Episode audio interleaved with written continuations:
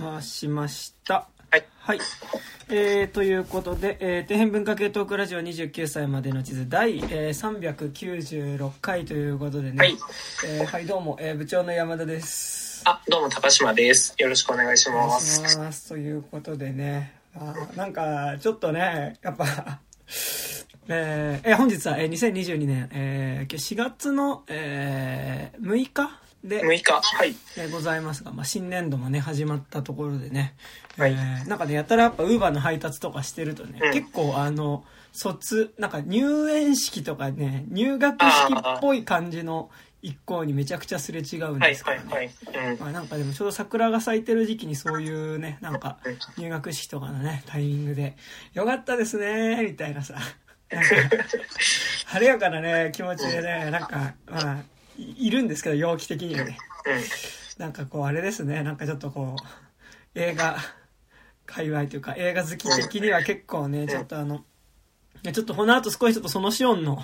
ねまあだからその性加害のうんえっとことがね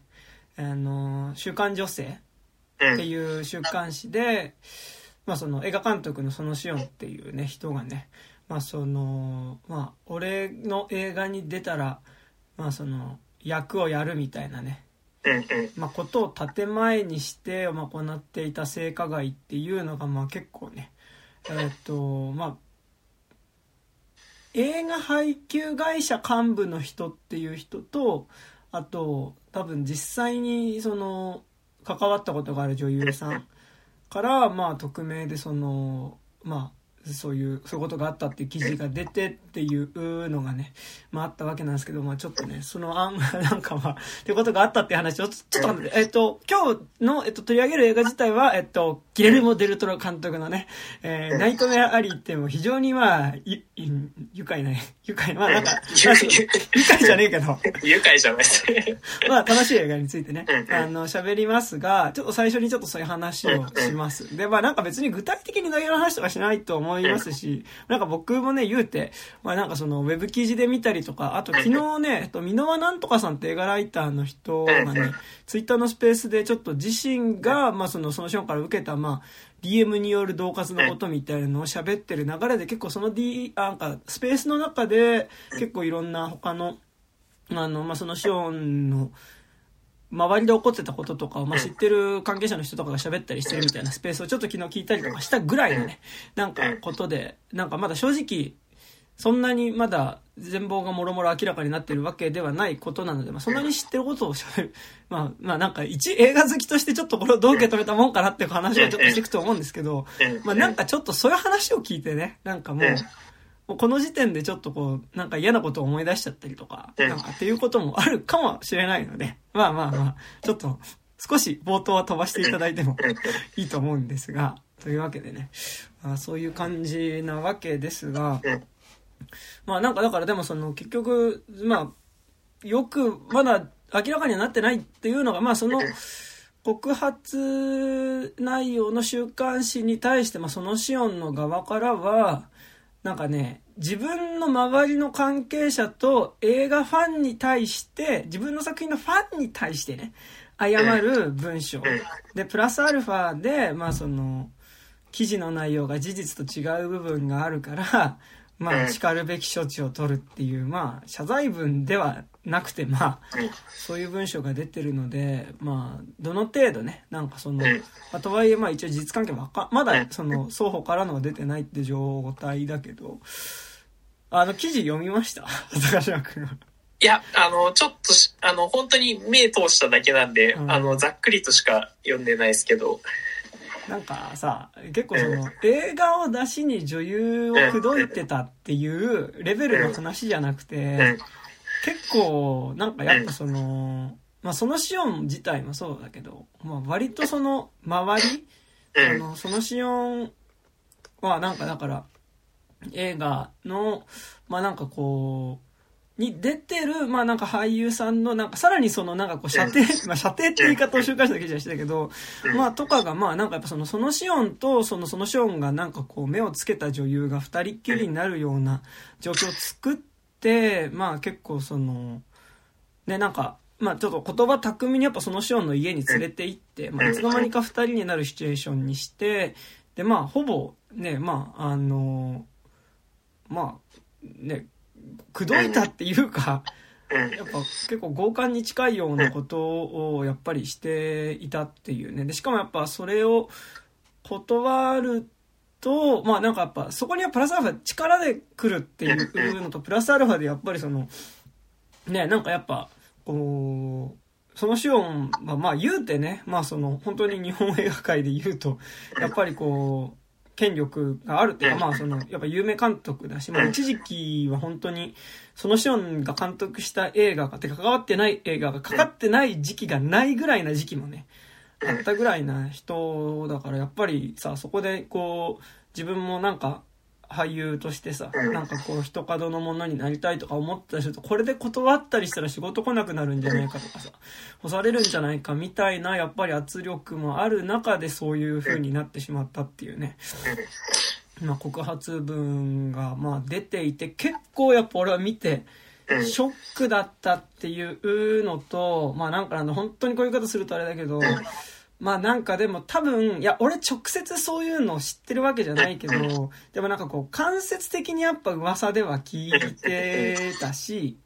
まあ別になんかそんなに映画業界の、まあ一応かつてね、語り続きは末端にいたことがあったけど、まあなんか、全然、あの、直接そんな、あの、そのション組みたいなのはないけど、でもやっぱその大学の時の知り合いがやっぱりその、そのシオンのとこで助監やってたりとかしてたりとか、で、まあなんとなく間接的になんか知ってはいたし、まあなんかなんだろう、こういう言い方するとあれだけど、やっぱこう、そのシオンの作品的にもなんか、なさそうではないよなっていうのは、まあなんとなく思ってはいて、なんかでもね、いや結構そこがあってさ、いやなんかなんだろう、あの、まあ、やっぱでもなんか、まず一個ね、思うのは、でもまこういうのがやっぱこう明らかになっていくことはめちゃくちゃいいと思うし、いいことだと思うし、なんかまあ、とはいえなんかやっぱ行った人自体はめちゃくちゃそのさ、リスクだったと思うし、なんかやっぱ、実際にやっぱそれをされたことによるさ、やっぱ、されたってこと自体、そのダメージ自体は多分ずっと消えないことだと思うからね。なんかだからそれで、あ、なんかよく言ったみたいな、そんな簡単には言えないんだけど、でもなんかやっぱ、こう、やっぱちょっと前まであったわけだし、なんか俺も映画す、なんかやっぱね、高校ぐらいから結構見てたけど、なんかやっぱ、ちょっとあるのかもなみたいなことはなんとなく思ってて、なんかでも映画ファンとしてなんか、別に自分がそこに関わることはないんだけど、なんかちょっとファンの姿勢としてなんかそれをちょっと若干容認してるような部分もあったかなって気は、なんかせんでもないの、俺は。なんかだか作品が良ければいいでしょみたいなね。なんか、そういう感じはありましたよね、ちょっと。そうなんよね。で、で、かつ、なんかやっぱこう、なんだろう、あの、すごいむずいけど、やっぱす正直その章の作品とかに関しては、なんかこう、その、なんかなんだろう、こう、ブライと、この言い方もあるけど、ブライな感じっていうか。なんかその制作現場自体の、なんかそのめちゃくちゃさも含めてその組だろみたいな感じっていうのを、やっぱり俺はね、ちょっと前までなんかやっぱ、ありだなとは思ってないけど。なんかこう、そこも正直そのシオンの魅力として感じてた部分な知らなかったけどね、その実際に性的な被害があるが、ね、その出てる女優さんの中であるって、ここまでひどいとは正直だと思ってなかったし。ね。うん。っていうのはあるけど、まあなんかだからでもね、それも含めて、なんかね、まあ、作品は作品じゃんってちょっとその章に関してはちょっと言えなくなっちゃったんだよね、俺としてはね。なんかね。うん、もう、完全もう、キム・ギドクとかとマジで一緒だよね。になっちゃう。なんかその、しかもやっぱそのさ、これはさらにむずいとこなんだけど、やっぱその、実際出てる女優さんとかの中でも、やっぱりその、何か実際そういう経緯で役をもらった人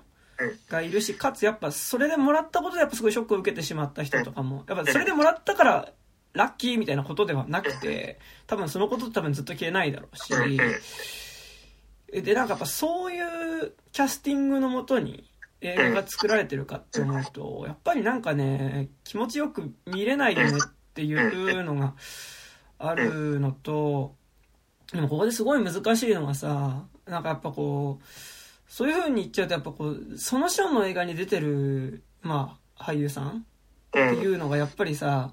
そういうことに合ってるのかなっていうのがやっぱりどうしても思っちゃうわけ。で、なんかそれきついことであると同時に、なんかやっぱり、それってなんかさ、やっぱりそれが、によってなんかなんだろう、やっぱまあ、昔そのショーの映画出てて今全然すごいキャリアを築いたさ、女優さんって結構いるし、てかなんならなんならやっぱこう、そのシオンの映画で最初やっぱこう、有名になってって人も結構やっぱ何人かいるわけで、でもって言った時にさ、まあなんか実名でっていう人はまだ出てないけど、でもなんかやっぱりその、まあ、報道の仕方とかもやっぱりその、出てる女優とネタっていう言い方をね、なんか見出しとかに確か書いてあって、まあなんかでもそれは正直やっぱ週刊誌から出てるっていうところで別になんかそれはさ、まあなんかこう、結果としてそれが今さ、身長とかさ、週刊女性とかがさ、なんか、そういう告発のね、なんかやっぱこう、最初にやっぱ出すものになってる。まあ、それで声が出せるってことはいいことだと思うけど、でも週刊誌だよっていうのも俺結構思う部分ではあって、なんか、やっぱりそこでそういうさ、なんかやっぱ主演、出演女優とはネタみたいなことを書かれるとさ、なんか、やっぱり、こう、じゃああの人もそうなのかなっていう目で見見てしまうっていうことがねやっぱ発生するっていうのがなんかやっぱこうそれはそれでさらになんかこうひどい被害だなっていうか。僕どちらかというとやっぱりそっちの方がなんかそっち考えるとめちゃくちゃきついなと思って、やっぱり、なんか実、これってさ、実際に被害あってない人でもさ、傷つくじゃないですか。そ、そこがもうなんか、あの、あ、そのシオンの映画に出てたあの人、ってことはみたいな感じで、イコールでさ、なんか結構繋がっちゃうとさ、あの、いや、そういうこと実際になかったとしてもなんかそういう色眼鏡で見られるみたいなし、なんかこっちも見てしまうみたいな、そういうことになってしまったのがなんか、すごい、あの、なんか、あのね、その記事の出し方として、まあ、ね、週刊誌だからしょうがないっていう部分はあるけど、でも、え、じゃああの人はあの人はみたいな感じな、そのなんか、スキャンダラス方向にやっぱり話の触れ幅がいっちゃってるのが、やっぱ結構、その、あの、告発も切実だけど、やっぱり、あの、なんか、その、部外者からすると、そこのなんか、その、こう、読者とか、こう、見、見てる側としてどう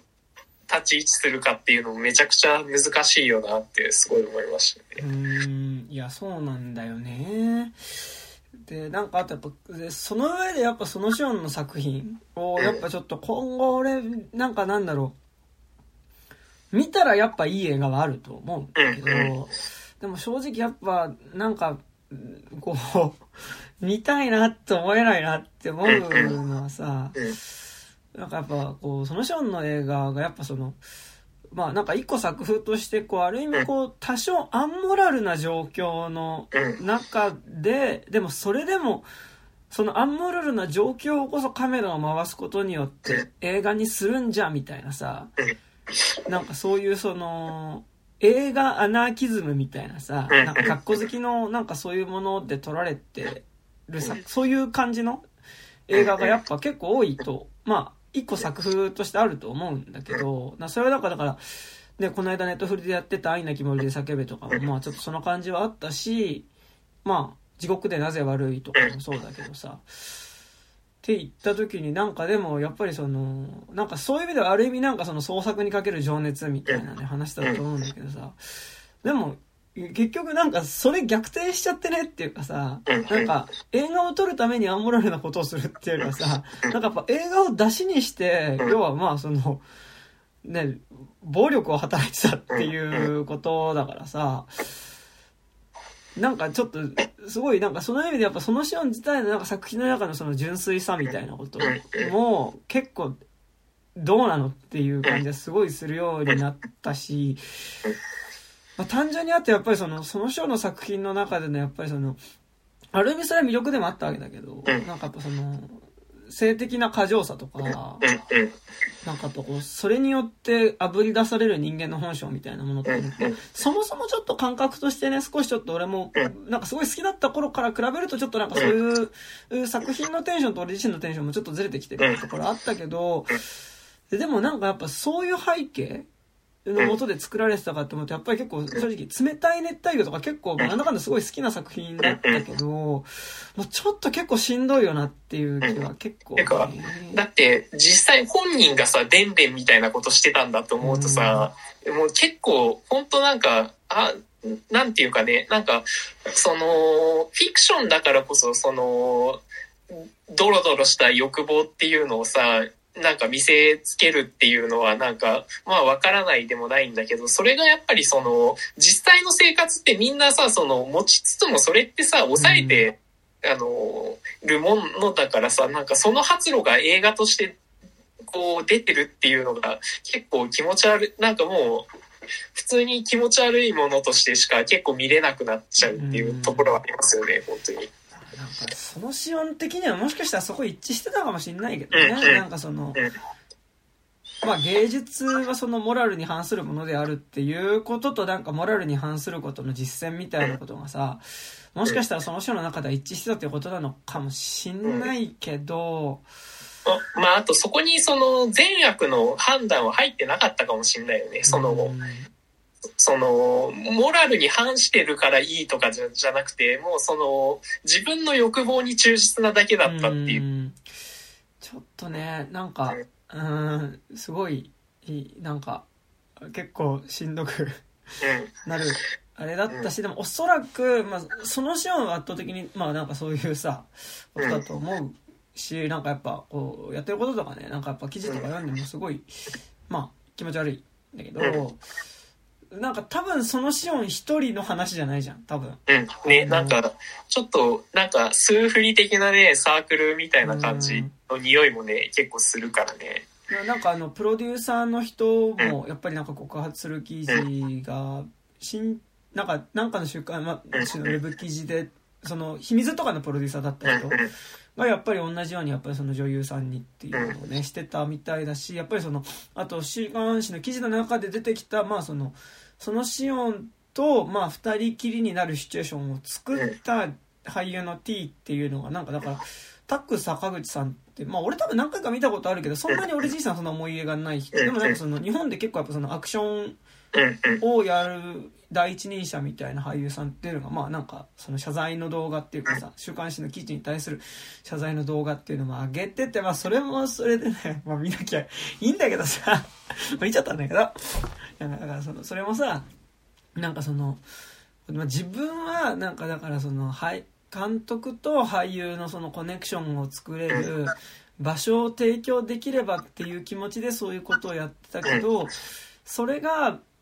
その人にとってなんか不快な思いをさせていたなら申し訳ないっていう形で謝罪をしてて。いやそれってなんかさ少なくとも記事を読むに関してはさやっぱさそのシオンの家に連れてってさ二人きりにするっていうことがさあのただお話しするっていうようなさことじゃないっていうのはさ絶対まあ俺は分かった上でやってる気がするのね。でなんかそれはやっぱその俳優とその監督をさ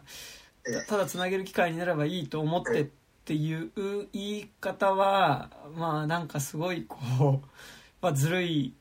よなっていうかいや絶対そういう認識よりもうちょっと何が行われてるかって分かった上で言ってるでしょって思うし思ったしあるいはなんかでももしかしたらさそれも含めてチャンスになるって思ってたんだとしたらね。いやいよいよそれって本当に悪質だなっていうかなんかそれって結局なんかだからその少なくともそのシオン界隈に関してはだからその映画に出るには監督それなきゃいけないってそれは一つ当たり前でしょみたいな空気があったってことだと思うからさ。って思うとまあねっていうのはすごい。いやだからなんかわかんないけどこの後も出るのかもわかんないけどさ結構なんかなんだろ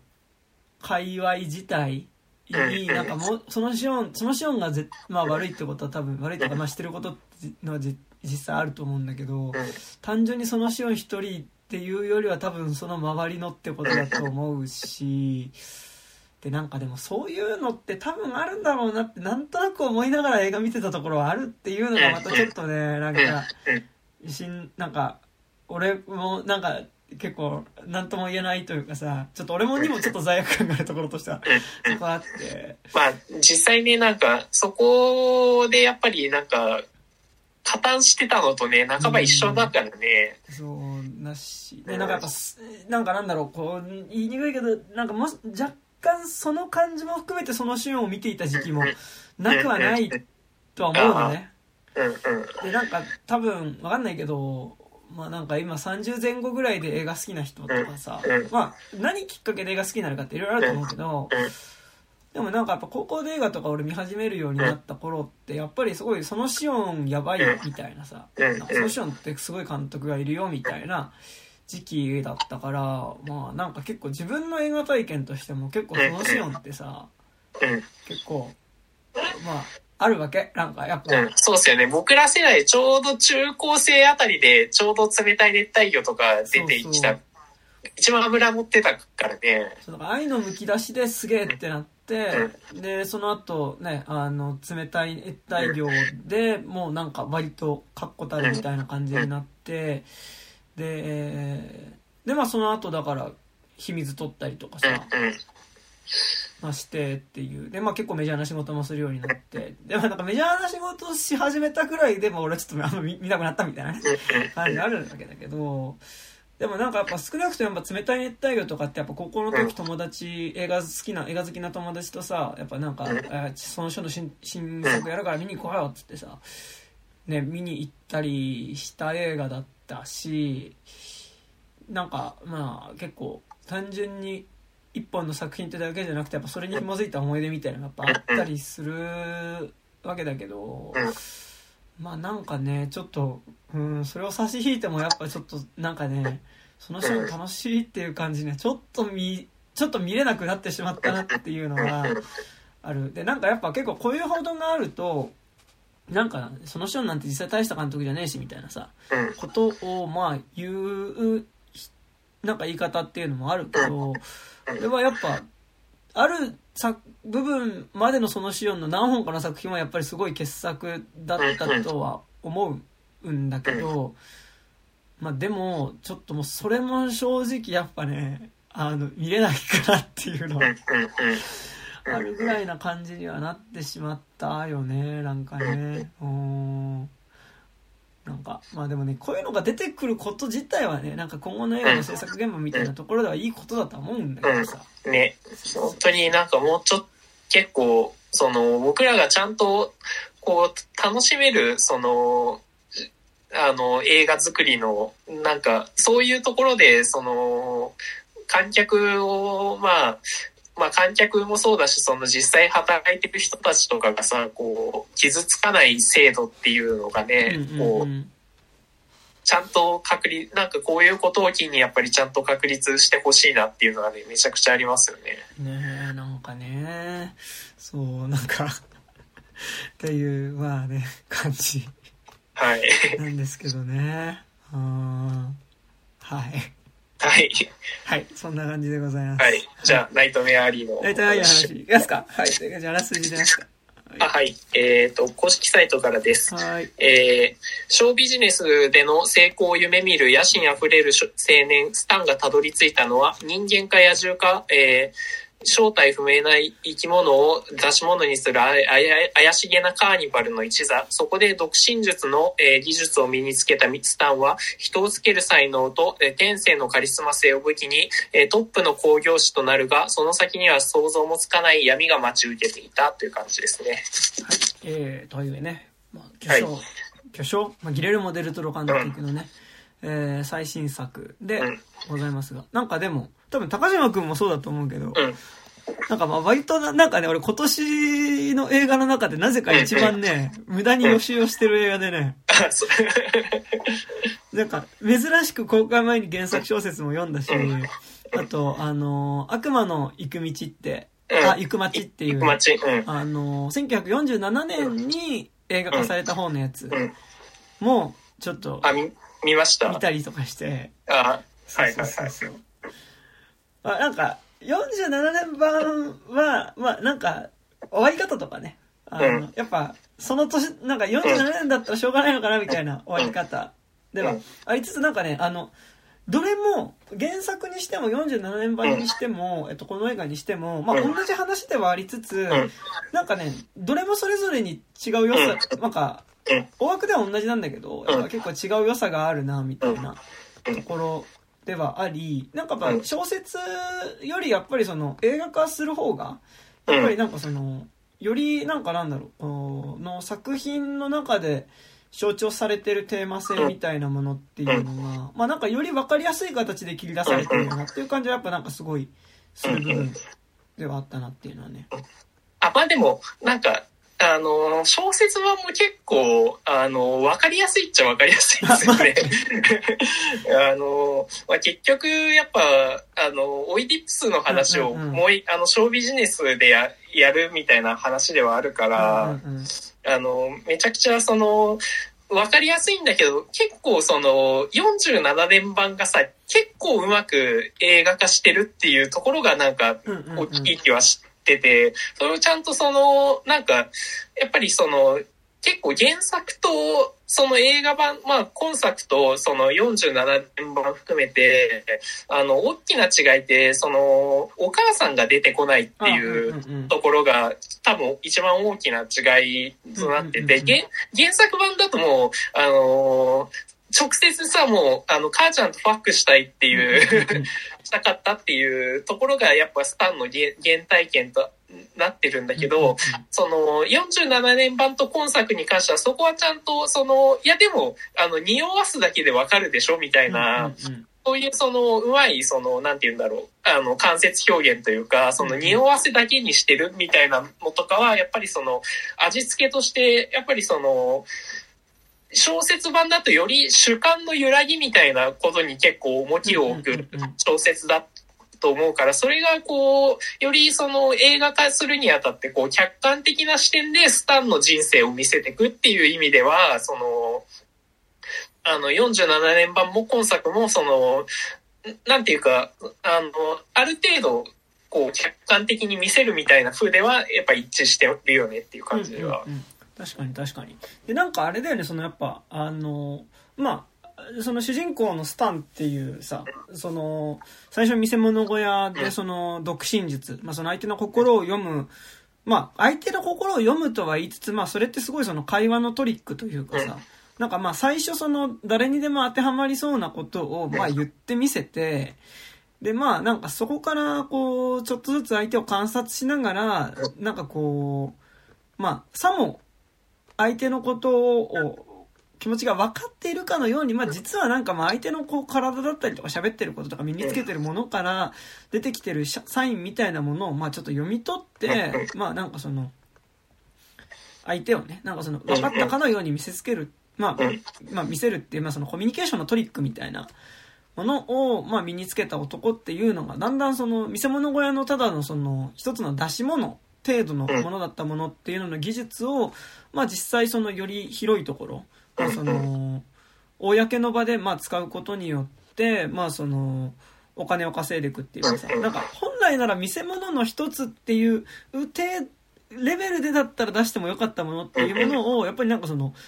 なんかなんだろうなあの身の程をわきまえずにそのまあトリックを使ったがためにまあ身を持ち崩していく話ではあってでまあその過程の中にまあその彼のその主人公のスタンっていうのの動機の中にやっぱその父親へのコンプレックスとまあその母親のコンプレックス本当にだからエディプスコンプレックスがさ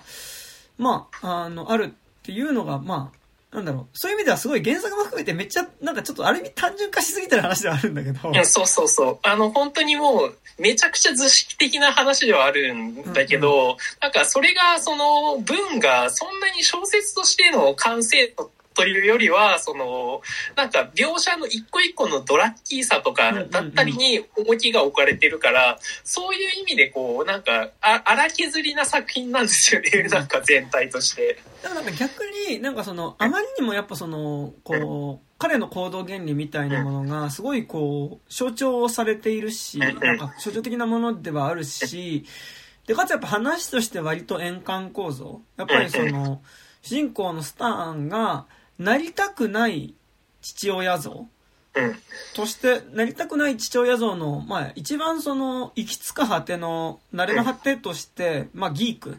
うん。あのーまあだから、えー映画だと獣人、うん。えっと、ゲレルモ・デルトロ版だと獣人、松浦美奈役では獣人という風にされていましたが、あの、昔の1947年版では狼男っていう風に訳されてたけど、狼人間かっていう風に訳されてたけど、まあだからなんかその、あのーまあもう、ほぼ、理性を失った人間みたいなものをね、見せ物小屋の出し物でやる、するわけだけど、まあなんか最終的にその、こう、自分がなりたくないと思っていた、まあそのサーカスの中、見せ物小屋の中でも最底辺のギークに、まあやっぱ最終的に身を落としてしまうまでの話。なんかなりたくないと思っていたものにやっぱ最終的になっていってしまう。っていう、なんかある意味ちょっと円環構造みたいなのがある話ではあって、なんかその意味でなんかすごいやっぱ映画的な原作でもあるなっていうのはなんかすごいこうんうんうん。う、し、特にやっぱ原作はやっぱりその、一章一章が全部タロットのその大アルカナに象徴されるようになってて、もうより本当にその、きっちり、もう絵として描いてますよっていうのが、あの、すごい、あの、使われてるから、まあ、なんかそれを多分映画でやっちゃうと、なんていうか、あの、それこそ本当にその、なんて言うんだろう、あの、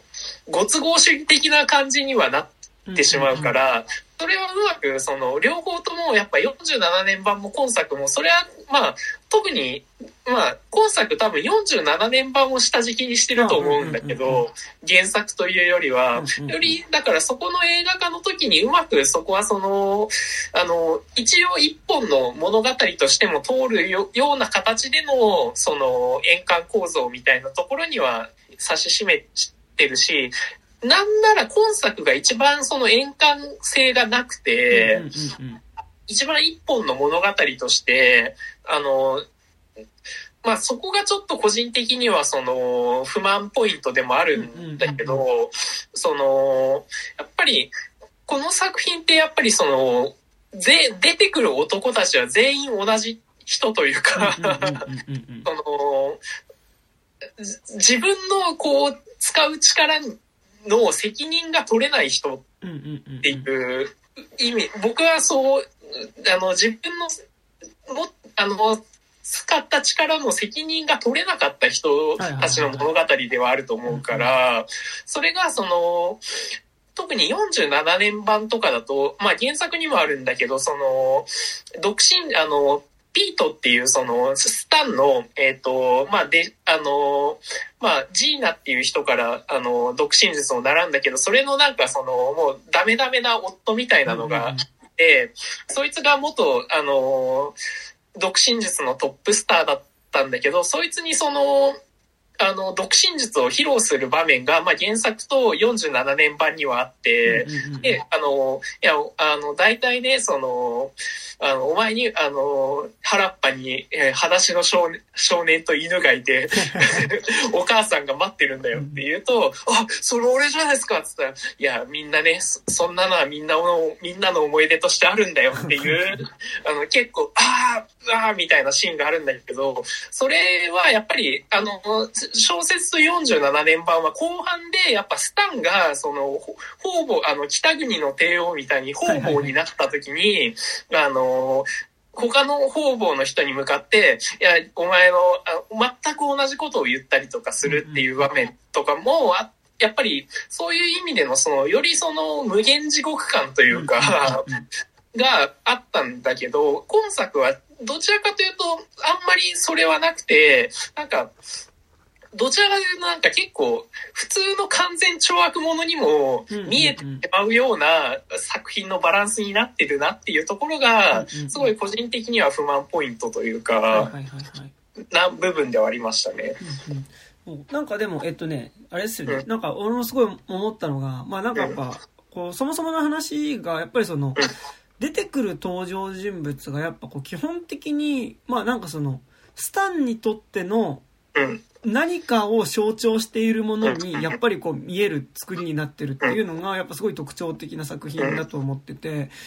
だからまあなんかこう、まあ、前提としてスタンはだからその自分の父親がまあそのまあ、教会のね、まあ、その牧師でね、まあ、なんか日曜に偉そうになんか説教とかしてて、で、なんか村の人からは立派だみたいなこと言われてたけど、まあ、ろくでもない人で、で、まあ、なんかその、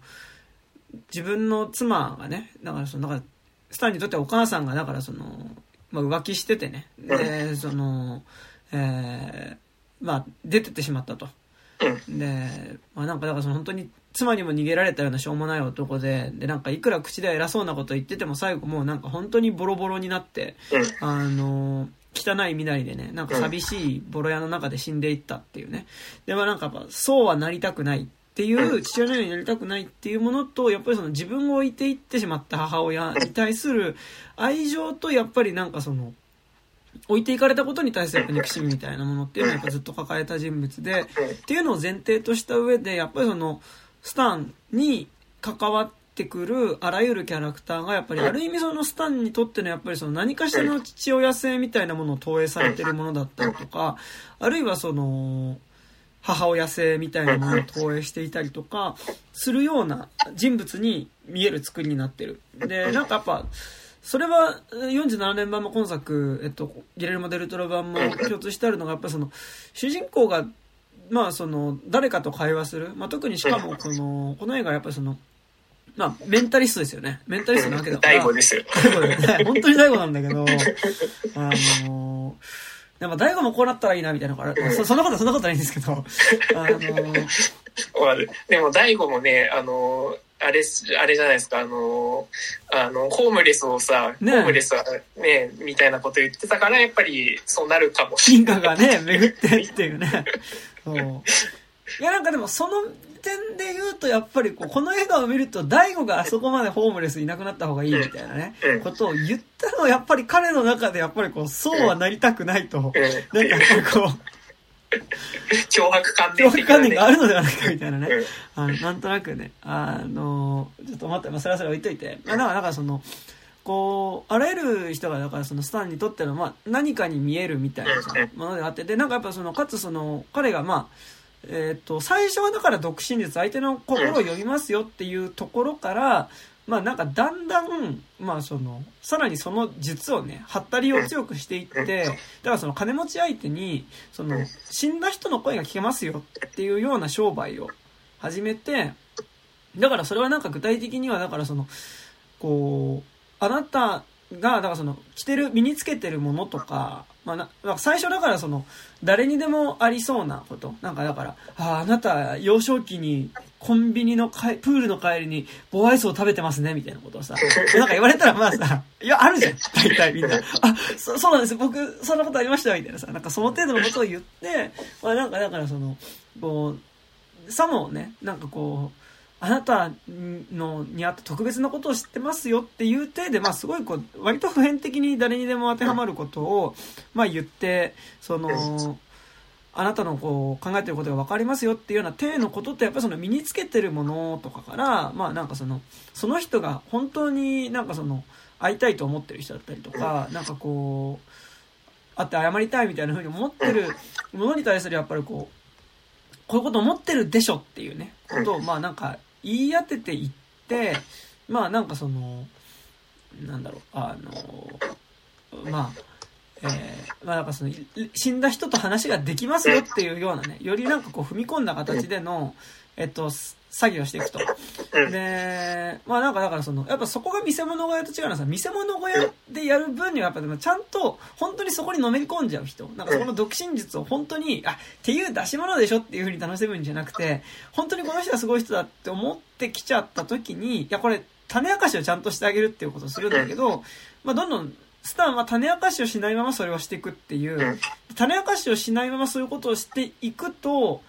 まあその、どういうことが起こっていくかって話では、ね、まあ、あるわけだけど、だからちょっと、えっと、話し何したかっていうと、えっと、だから結局その、スタンが誰かと話すっていうシーンがめちゃくちゃ多いわけなんだけど、でそこでだからある意味そのスタンからその、メンタル、まあその、高齢会みたいなことをね、だからスタンと一緒に話しながらするわけだけど、そこでスタンのお客さんになる人とスタンが話してるってことすらも、ある意味そこで来るお客さんとスタンとの会話っていうのが、ある意味その、来るお客さんっていうのがスタンにとっての父親性みたいなものだったり、まあその、ある意味母親性みたいなものっていうものをやっぱりその象徴してるものに見えるってその、どんな人物と対峙してても全部が全部そのスタンのコンプレックスに結びついたものに見える映画だし、かつ、まあ途中でその、あの、メンタリストっていうその、さ、ハッタリ方面とは違う、精神科医の、えっと、リリスっていう人物が出てくるんだけど、彼女が、その、今度逆に、こう、それまで言葉によって相手の物語を作っていく側だった、その、スタンに対して、あなたはだからエディプスコンプレックスですよねっていうことを、まあ、あとエレクトラコンプレックスか。エレクトラコンプレックスか。ってことを、まあ、特に、あの、ギレルモ・デルトロ側は明確にやっぱそれは言ってて、で、それで言葉にされることによって、やっぱりなんかその、こう、なんだろうな、これがエディプスコンプレックスによるものっぽく見えてることすらもある種なんか、あの、そういうふうにこう読み解くことをなんか誘導されてるような感じもするっていうね。なんかだからこう、あまりにもすごいこう、なんかやっぱ逆らえない力によって最終的にそのエディピスコンプレックスみたいなものに取り憑かれた人物っていうものが最終的にこうなりたくないと思っていた父親的なものに最終的にやっぱなってしまうっていうまでの話なんだけど、なんかこう、それがすごい綺麗だし、なんかすごい象徴的だからこそ、なんかそのすごいこう、話自体もなんかこう、そこにあまりにも綺麗にまとまるんだけど、なんか、そういう風に見えることすらも何かに誘導されてるんじゃないかっていう感じがするっていう部分。具体的には、だからその、まあ、作中で言うとリリスっていう人物からの誘導によって、なんかそういう風に見えているんじゃないかっていう部分っていうのと、なんかさらにと、もうちょっと大きな力によって、何かそういう風に見えるような物語にされてるんじゃないかっていう感じがするっていうのが、やっぱこの作品の魅力だとは思いつつ、で、まあちょっとこの後具体的にそれがどういう風に示されてたかみたいなことも喋っていきたいんだけど、と、で、なんかって言った時に、やっぱりこう、1947年版と今作を比べた時に、まあ時間が多分1時間ぐらいこっちの方が長いんだよね。あまあ、30分だね。30分あだだいたい30分。あいあのー、47年版はだいたい1時間50分なので。50分か。あ、50分か。うん、あれ40分だと思ってた。そっかそっかそっか。で、ね、あの、ギレルデルトー版が2時間ちょいぐらいだから。うん、2時間20分ですね。うん、で、なんか、だから30分な、30分か。長いんだけど、あの、って言った時に、なんかね、俺はでもギレルモデルトロ版と47年版比較して思ったのが、なんか、ね、実は、なんかやっぱ、その、それこそ前のゲストサイドストーリーじゃないけど、ただ、ギレレモ・デルトロ版の方が、なんか、47年はもうちょっとスタンの話。あの、父親と母親に対してコンプレックスを持っている男が、やっぱりその、なりたくないと思ってる父親像にやっぱ最終的になっていってしまう。まあ、なんかある意味因果応報みたいなさ、話の側面、まあ基本的にそういう話なんだけど、で、その側面を結構よりわかりやすく前面に押し出してたのが47年版。だと、うんうん、そうか、あの、47年版ってさ、親のことは全く出てこないから、うんその、よりその、なんていう、スタン個人の方には向けてるんだけど、うんうん、あの、こっちの、あの、デルトロ版の方が、その、図式はわかり、原作の図式を分かりやすく提示はしてるっていう感じはあるけど。確かに確かに。そうね。なんかそう、あとね、スタンの話、47年版の方が、スタンの話っていう感じがすごいするんだけど、なんか今作割となんか実は、なんかもうちょっと視野が広いというか、それ以外の人物。うん、あそうね。にも結構目端がいってるっていうのと、あとやっぱ結構俺明確に違うなと思うのが、なんかその、何年代の話かっていうことを、えっと、47年版は、その、これは、多分、なんとなく1900年代前半、半ばとかね。30年代。30年代、40年代っぽいんだけど、まあ、それは別に47年版では明示されないんだけど、えっと、実はギレルモ・デルトロ版の方は、まあ、具体的に、えっと、1940年代、だ要はその、第二次大戦の、まあ、始まる、ちょっと前から、渦中、で、作中で結構具体的に、やっぱりその、アメリカが、あの、参戦したっていうこととか、まあ、あと結構俺実はこれは割と重要なんじゃないかなと思うんだけど、その、ヒトラーが登場したっていうことと、まあそういう時代背景の中の話だっていうことを絡めて語られてるっていうことが、まあ実はなんかでもこれって、あの、シェイプオブウォーターで、やっぱりなんかその、ベスト冷戦体制みたいなことっていうのが、なんとなく背景にあったことを、とかね、あと、パンズラビリンスとかで、まあ、あの、スペインのね、あの、内戦、内戦のことっていうのが、えっと、背景にあるっていうことが語られてるっていうのと結構同じように、作品の中で直接語れるわけじゃないんだけど、やっぱりその、まあ、か、だし、えっと、ナイトメアリーは、まあ結構みんな言ってますが、ヒレルモデルトロ作品の中で、まあ、まあ一応初めて、まあなんかその、モンスターが出てこない映画なんですよね。あの、モンスターが出てこない映画、まあモンスター的なものは出てくるし、あの、俺完全にリアルな劇ってよりはちょっと何かしらのやっぱりそのマジカル的な引力みたいなものは多少ある作品だと思うから、なんかその、完全にリアルな話っていうのともちょっと違う。なんかやっぱその、サーカスとか見せ物小屋みたいな場所だからこそ発生する独特な磁場みたいなものの話でもあると思うから、あの、まあなんか、それをそのある意味見せ物小屋っていう場所から外に出してしまったことによって起こる悲劇みたいなね、ことでもあるとは思うから、まあなんかこう、その意味で、まあ割とちょっと実はファンタジー的なものっていうか、魔法みたいなものがちょっとある映画だなとは思ってはいるんだけど、なんかやっぱ、とはいえやっぱその今までのギレルモ・デルトロ作品も、一見作品の中では別にそういう政治的なことっていうか、あの、政治状況みたいなことは、え。っと、直接描くわけではないけど、でもやっぱりこう、この年代、こういう出来事、この戦争の渦中で起こってることなんですよっていう描かれ方をすることによって、ある種実はなんかその年代の空気感みたいなものをファンタジーっていう形で描いてるっていうことを実は結構ギリルモ・デルトロってやってる監督だと思ってて、なんかその中の一本としても実はナイトメアリーって、なんかやっぱ今リメイクする意味っていうのが、そこにすごいあったかなっていう感じはめっちゃ思うんですよね。完全にやっぱりその、まあ、明示はされないけど、やっぱりスタンとヒトラーっていうのが、明らかにこう、オーバーラップしてくるというか、そのやっぱりその話術だけで人を動かすっていうところの、あの、凶悪さっていうか、そこにこそマジカルな部分っていうのが多分あると思うんだけど、あの、そこはやっぱり明あの、多分明示はしてないけど、明らかにやっぱ意図、意図してやっぱり、その、あんな、あの、げ、げ、作中、劇中でやっぱりさ、あんな、その、ヒトラーは絶対に、あの、野蛮なことしないと思いますわ、みたいな こととかも、あの、別に、そう、あの、普通に、あの、言わなくてもいいセリフなんだけど、やっぱ入れてるっていうことは、やっぱ明らかにそこの、その、より小さな物語と大きな物語っていうのが、まあ、ミクロコスモスとマクロコスモスで、で、まあ、掃除の関係にあるっていうところでは明らかに多分意図してると思うし、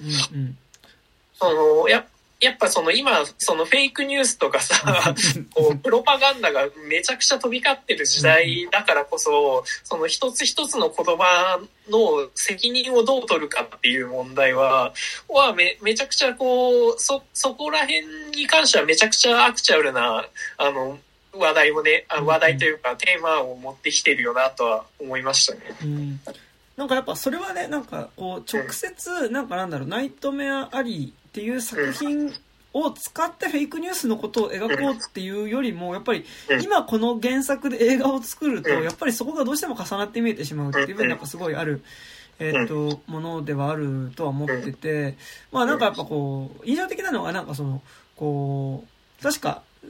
その、まあ最初そのスタンっていうさ、あうん、なんか俺すごいこれどうでもいいとこなんだけど、なんか俺小説読んでた時に思ってたスタンのイメージが、うん、なんか俺20代前半ぐらいの割と若い若者みたいな感じで、なんか俺は思いながら読んでたんだけど、なんか47年版にしても、あの、今回のギレルモデルトロ版にしても、なんか割とおっさんっていうか、そうね。そうね。それはね、ちょっとわかります。そうそう。なんか思った感じ。いや、なんかだから、それこそ、こう、モリーっていうね、なんかその、さ、見せ物小屋の中での、やっぱりその、一番、こう、若い少女うんうん。っていうのと、まあ、あのースタンがやっぱ恋仲になっていくって展開があるんだけど、なんか俺小小説読んでる時にはやっぱ同い年ぐらいなのかなみたいな感じだったからだったんだけど、結構なんかね、映画で見るとね、割とおっさんがね、なんかね、あのー、10代の子に手出してるような感じも見えるね、ビジュアルでね、結構あらあらとか思ったりしたんですけど、それはそれで、えっと、置いといてですね、えっと、何の話をしたかったかっていうと、えっと、そうそう。えっと、だからその、スタンっていうのが、だからその、本当に最初その、何も持ってない青年っていうのが、うん。まあそのサーカスの中に入っうん。て、で、まあなんか、こう、ある意味、も、もう一人の自分の父親っていうような意味でもあるその、ピートっていう、その、彼が最初に入る見せ物、見せ物小屋っていうか、見せ物サーカス団の、えっと、団長なのかな？団長で、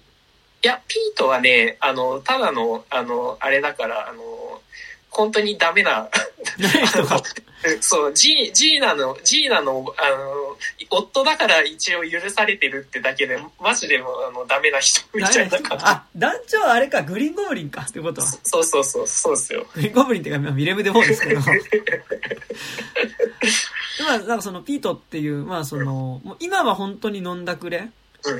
で、まあそのジーナっていうその、見せ物小屋の中でその独身術っていうね、うん会話のトリックを使ったショーをやってる、まあその中年の女性の、まあえっとパートナー。で、まあ一応その、彼女のショーの手伝いをするっていう名目で多分サーカスに置いてもらってるんだけど、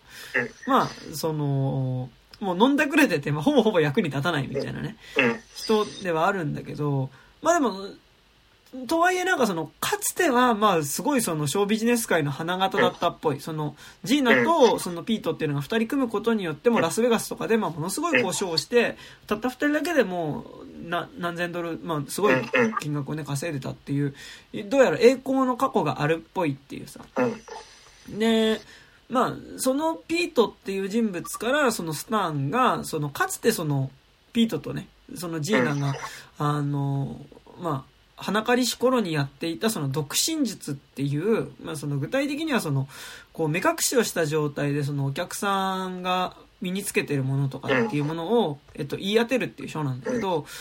で、まあなんか、実はそれがだからそのジーナっていう人物がその、ものを見たときに、今何を持ってる、えっと、今何が映ってるでしょうみたいなことを、まあ言う時の、今っていう時のアクセントとか、まあなんかそういうその細かいものっていうのが全部、えっと、暗号になっていて、まあそれでその、えっと、まあ、何を持ってるかっていうのが目隠ししてもわかるっていうね。まあなんかものすごい実は、あの、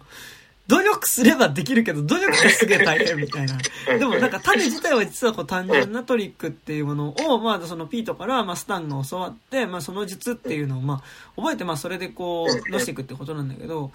まあなんかでも、確かなんかピートがね、スタンに対して、あの、その力を過信しちゃいけないぞっていう。で、まあなんか、だからその、独身術を使ってやっていくと、あの、で、もう一個その、技として、まあその、さっき言った、えまあ誰にでも当てはまりそうなことと、まあその人が身につけてるものだったりとか、靴のすり減り具合とか、そういう細かいところから、まあその、その人の人生みたいなものを、えっと、まあ、推測して言い当てていくっていうテクニック。だからなんかその、靴が片方だけすり減ってるっていうことは、どうやらこの人ちょっと歩き方に多分ちょっとこう、難があるな。なんか多分ちょっと病気持ってるだろうなっていうこととかっていうのを、例えばまあ言い当てていくみたいな実があるわけだけど、こう、まあ、それに気をつけろっていうことを、まあ言ってて、で、それをやってると、なんかさも、なんか自分が何でも言い当てられるかのような気がしてくるけど、そうではないぞと。あの、これがあくまでもトリックだっていうことを、だんだんやりすぎると、忘れてくると、なんかさも自分自身に力があるような気がしてしまうけど、それはそのトリックだし、なんかその、自分の力ではないんだぞっていうことを、まあその、で、俺はそこで過信をしてしまったがために、その、まあ今こんな状態になってしまってるっていうことを、まあそのピートはスタンに対して、まあ言っていて、で、その、で、飲んだくれてダメになってるピートっていうのは、同時にやっぱりそのスタンにとっては、その、まあ、最終的には、こう、誰からもね、妻に見張らされて、まあ、その、一人ボロボロの部屋の中で死んでいったね、父親っていうものとやっぱ重なってるわけだけど、だから、なんかでもそこでその、ピートからさ、その、自分で喋ってる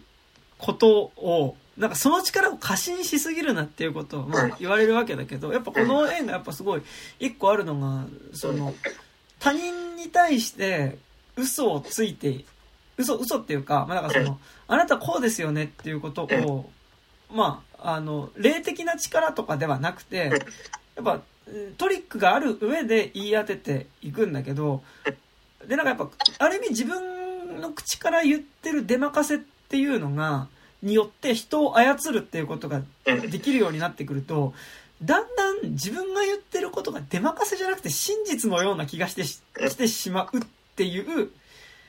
ことの先にやっぱりある意味こう、まあ分かりやすく自分の力を過信しすぎたために身を 持ち崩す人の話なわけだけど、やっぱりそれが話術のトリックだっていうところがやっぱこの映画の重要な部分ではあって、で、で、なんかやっぱその自分で言ってる出任せっていうのがだんだん当たることによって自分でもそれを真実だと思っていってしまうその暴走具合。なんか結構それはなんかよりその初めてスタンが多分その力をよりこう自覚するね、その見せ物小屋にやってきたその、まあちょっとこんなこう公序良俗に反するサーカスの出し物やめろって言ってた警官っていうものをまあ言いまかしたシーンだったり、まああとそのリリスっていう、その、精神科医のね、まあなんかその、ブロードウェイで、みたいなとこで、こう、高級のバーみたいなとこでショーやってるとさ、お前それあれだろ、みたいな。あの、インチキだろ、みたいなことを言ってきた、まあ、リリスっていうのを、まあ、逆にその、ね、言葉のトリックによって、まあ、言いまかすみたいなことをしていくときに、やっぱりこう、自分で考えるよりも先にどんどん言葉が出てくる感覚っていうのが、まあ、なんとなくやっぱ描かれていて、で、それによってなんか自分でも出任せを言ってるんだけど、なんか、さも自分が言ってる出任せが本当なように、ような気がしてきてしまうことによって、自分では何でもできるっていう万能感で、だからそこでやっぱ暴走してしまうっていうことっていうのが、なんかそれとやっぱ、なんかヒトラーって、なんかすごいやっぱ重なる部分。なんかだからそのヒトラーもオイディプスコンプレックスでとかっていうことっていうよりも、やっぱりなんかその、話すことによって、なんか出任せを言ってるだけなんだけど、それが当たることとか、その自分が言った出任せを人が信じることによって自分に力があるっていうことを信じてしまうその暴走具合っていうところはやっぱすごい多分ヒトラーと重ねて描かれてはいるし、まあさらに言うと本当やっぱトランプ、ナルド・トランプだったり、まあ多分ちょっとプーチンみたいなものとも多分今で言うとね、多分重なりもするところではあるっていうのが、まあなんかだからすごい今やる意味ではあるし、そうそうそう。そう、なんか、個人的には結構ね、見ててね、デルトロがこれと取らなきゃいけないのかっていうところでは結構辛かった部分でもあって、あのー、あの、ちょっと山田くんと微妙にずれるんだけど、その、この物語って、その、確かにそのヒトラーとのオーバーラップ点では、やっぱそう、そうだ、今、山田くんが言った通りだと思うんだけど、あのー、40、えー、っとね、原作とか、あの、47年版って、実はも、あのー、って、実はその、マジックの要素結構深い、あのー、マジックっていうところがたまに出てくるっていうところがミソだと思うんですよ。その原作だとそのあの大富豪のえっ、ー、とに初めてこう行った時にこう、はい、エズラですね。あそうエズラにあのお前本当なのかって言われてじゃあそのあの、はかり、なんか精密なはかり、ガラスケースの中に入ってる精密なはかりっていうのを、あの、動かしてみろ。そうしたら信じるっつって、その時にこう、動く、動くんですよね、それが実際に。で、それで、そのリリスが、あれどうやってやったのっつったら、いや、それは後でって言うと、その、あと、あの、実際にそその答えを言う機会はないんだけど、それだったりとか、その、実際にマジックが働いてる部分って多々あると思うんですよ。で、それっていうのは、その、で、その、ある種の、あの、ファンタジーとも言い言い言い換えられるんだけど、その、ここでやってる独身術って、その物語、自分の人生に対して物語性をつけるっていうことじゃないですか。で、それってパンズラビリンズではめちゃくちゃ正しいこととしてやってるわけじゃないですか。で、だけど、その、そこに対して、でも今もうそう言ってられる現実じゃなくなっちゃったんだな、みたいなことはあって、だから、その、やっぱりパンズラビリンズとかってやっぱ物語の勝利じゃないですか。で、だから自分の人生には、でもこういう意味付けがあって、この世界の中では私はあの、王女様なのっていう意味での、その、頑張って現実を乗り越えられ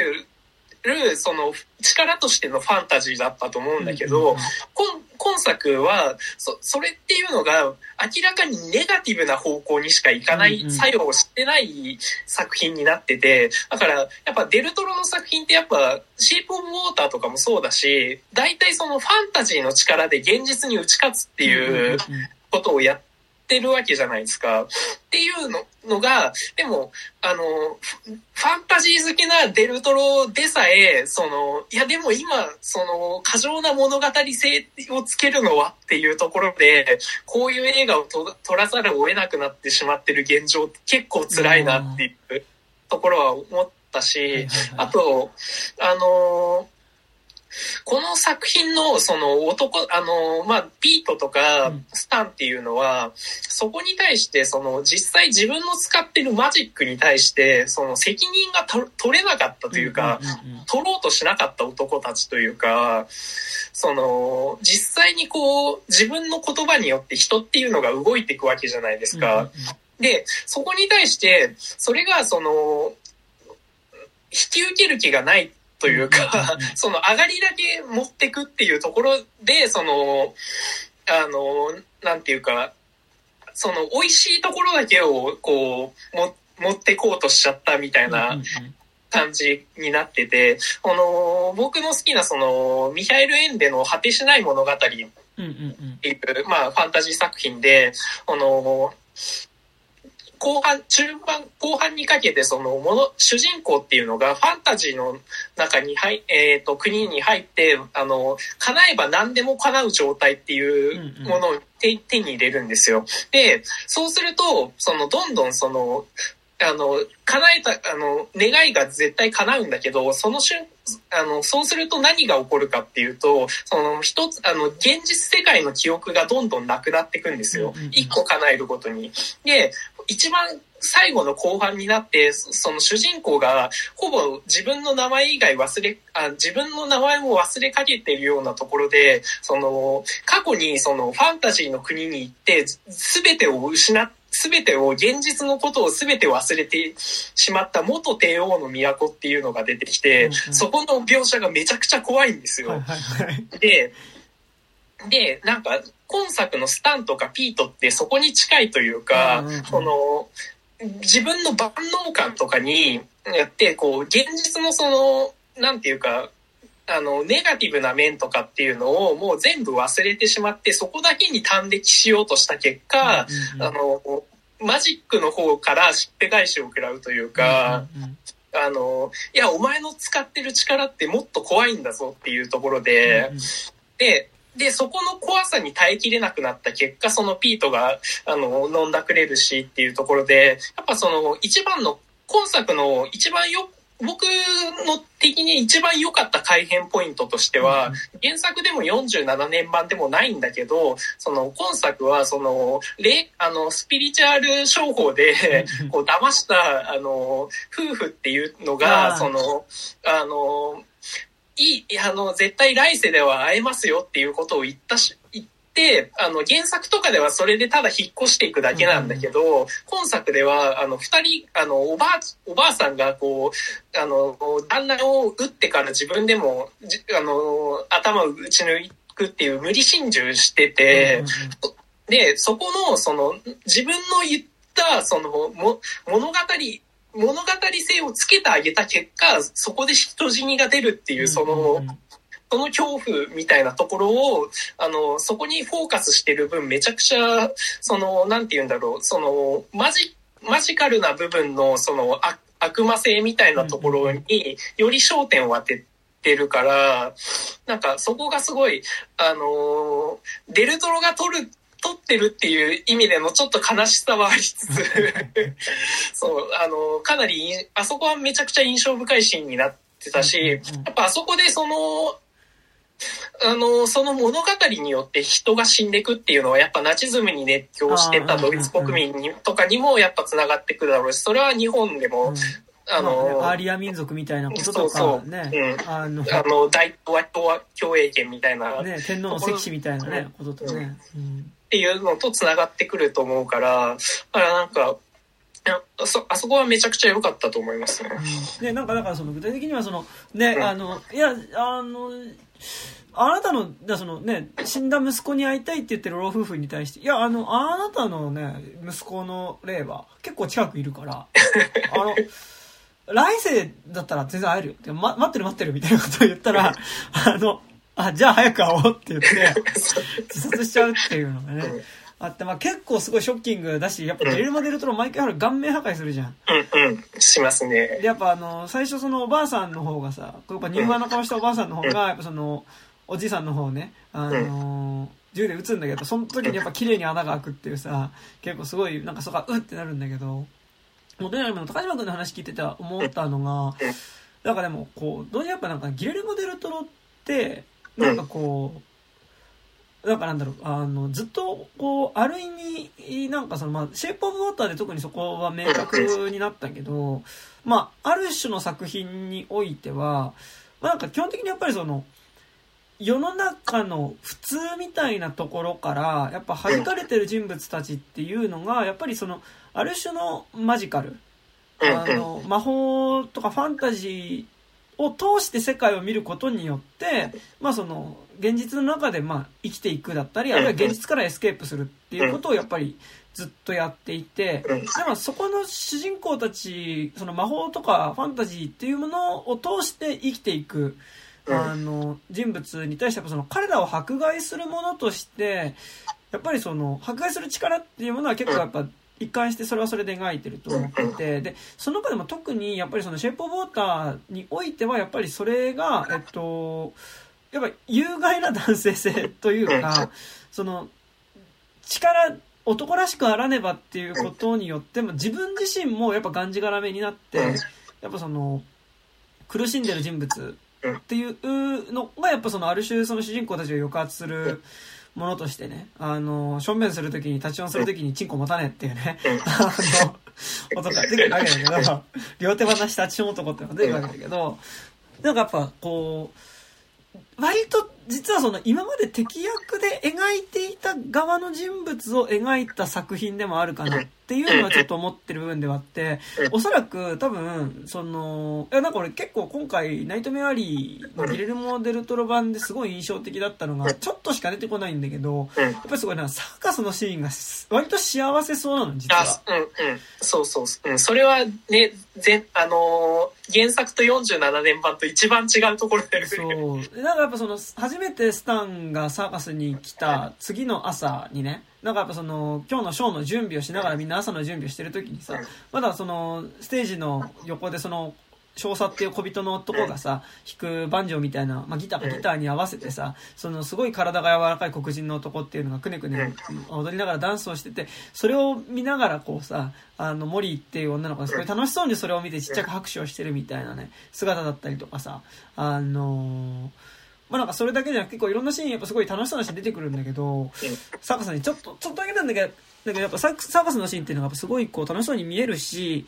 あとなんかやっぱこう、今回の作品でやっぱりその、よりサーカスの中の、えっと、それぞれに別に血のつながりはないんだけど、形成されてる疑似家族感みたいなものっていうのは結構一番強調されてて、あのーまあなんかやっぱそれは特にやっぱブルーノと少佐っていうキャラクターが特にそれは明確にそれ、そういう形で提示されてたと思うんだけど、あの原作の小説とか47年版だと、なんかそのブルーノっていうまあその怪力男、まね、ギレルモ・デルトロ作品で帰り男で言ったら、まあ もちろんロンパールマンが出てくるけど。ロンパールマンがね、出てくるんだけど、えっと、特に原作だとその、まあ、モリーのそばにいる、何かとモリーを気にかけているブルーノっていうその怪力男っていうのが、まあその、ある意味、まあその、叶わぬ恋心をずっと抱いている人物として描かれてるわけ。なんかその、あの、モリーっていう女の子のことが好きだけど、でもやっぱ自分がフリークスだから、やっぱりその、彼女に対する自分のその気持ちっていうものは、えっと、まあ、相思相愛になることはないだろうと。でも、それでもやっぱりその、一途に、まあ、その、森を思い続ける人物。でありつつ、ちょっとやっぱその一途さっていうのがちょっと危ういなみたいなね、ところもあったりする人物として、ブルーノって描かれてるんだけど、えっと、やっぱギレルモ・デルトロ版は、あの、その、ブルーノがモリーに対して持ってる恋心っていう部分はもう完全になくなってて、ブルーノと少佐っていうその二人っていうのが、ある意味その、えっと、モリーの父親代わりとしてやっぱりそのモリーのことを絶えず気にかけてるっていう、まあ、風に描かれていて、で、まあなんかそう描くことによってやっぱりその後半すごい苦しい状況になるモリーが、あの、ブルーノに電話するっていう、ブルーノに電話して、あの、今こういう状況なのっていう風に話して、で、涙声ではないんだけど、電話口ではずっと涙流すみたいなことみたいなのがね。まあなんかだからその、ある意味その、あの、居心地のいい、まあ、家族みたいな ものとしてやっぱサーカスが描かれてるっていうところで、なんかやっぱその、ある意味、サーカスの疑似家族感だったり、なんかこう、より、なんかなんだろう、居心地がいい場所に見えるわけ。今回の、あの、原作と47年版と今作並べた時に一番なんか居心地が良さそうなのは今作のサーカスで、なんかおそらく多分今までのギレルモ・デルトロ作品って、サーカスの、そっちが主役だったと思う。あの、それは、あの、ね、あの、ヘルボーイにしてもそうだし、あの、シェイプオブウォーターにしてもそうだし、パンズラビリンスとかにしても、やっぱりその、社会の側から、社会から隔絶されたマイノリティみたいなものっていうのが、まあ、ある意味そのファンタジーを通して世界を見ることによって、やっぱりその、現実に立ち向かっていく。立ち向かってこう、あるいはエスケープしていく。人たちっていうのはやっぱりギレルモデルトロって描いてると思うから、そういう意味でやっぱサーカスがそっち側だった気がする。なんか、俺やっぱすごいね、なんかヘルボーイっぽいなって思ったわけ、サーカス、ね。それロンパールマンだからってあるけど。まあでも、あそこすごい、その、あの、過剰にさ、多分モリーをその心配するのはさ、うんその、モリーとさ、あの、スタンが初めてこう、セックスしようっていう時にさ、あの、同意したことは、うん、同意して、あの、最、最後までしたことはないのってていうところとかで、あ、多分その過去になんかぜ、その、嫌な男が来てっていうので、多分そことかが多分、あの、ブルーノの中にあるから、うんうん、あの、過剰にこう、モリーを守り、守ってやりたいみたいなところとかもあるんだろうな、みたいなのは、それはもうその、今作の、なんかそこの思いやりの部分とかね、あの、めちゃくちゃ、その、そういうセリフでちゃんと読み取れるようになってて、めちゃくちゃいいところでしたよね。うんうん、そう、え、なんか今、でも、そう、今高島君言ったところさ、なんか俺も結構ちょっと、結構なんか重要な気がしてて、なんかだからその、まあ割とさらっと流れるんだけど、まあだからその、モリーとスタンが、まあ恋仲になっていってさ、でまあなんか初めてなんかそういうちょっとこう、いい感じになってね、最初キスしてて、なんかちょっとこう、セックスでもしますか？セックスでもしますかって、まあ、セックスするみたいなね、感じになった時に、あの、私初めてなの。っていうことを、まあ最初にモリーが言うと。で、で、同意した人とは初めてなのっていう言い方を、さらっと言うんだけど、同意した人とは初めてなのっていうことは、じゃあ同意してない人に無理やりされたっていうことはあったんだよねっていうことがやっぱなんなんとなくあったんだっていうことがなんとなくこうね、さらっとこう流れていく部分としてはあって、で、実はなんかこう47年版と、まあ違う部分として、なんか割とその、出てくる女性の登場人物たちっていうのが、俺割となんかその、性的な、なんか性的なっていうか、なんかその、何者かによって暴行をされた過去です。おそらくその何者かっていうのは、おそらく男性的なものによって、暴、なんかこう、傷つけられたことがある人たちっていう風に描かれてるのが結構実はこう、ギレルモ・デルトロ版の、実は結構大きい部分、大きく変わってた部分だと思ってて、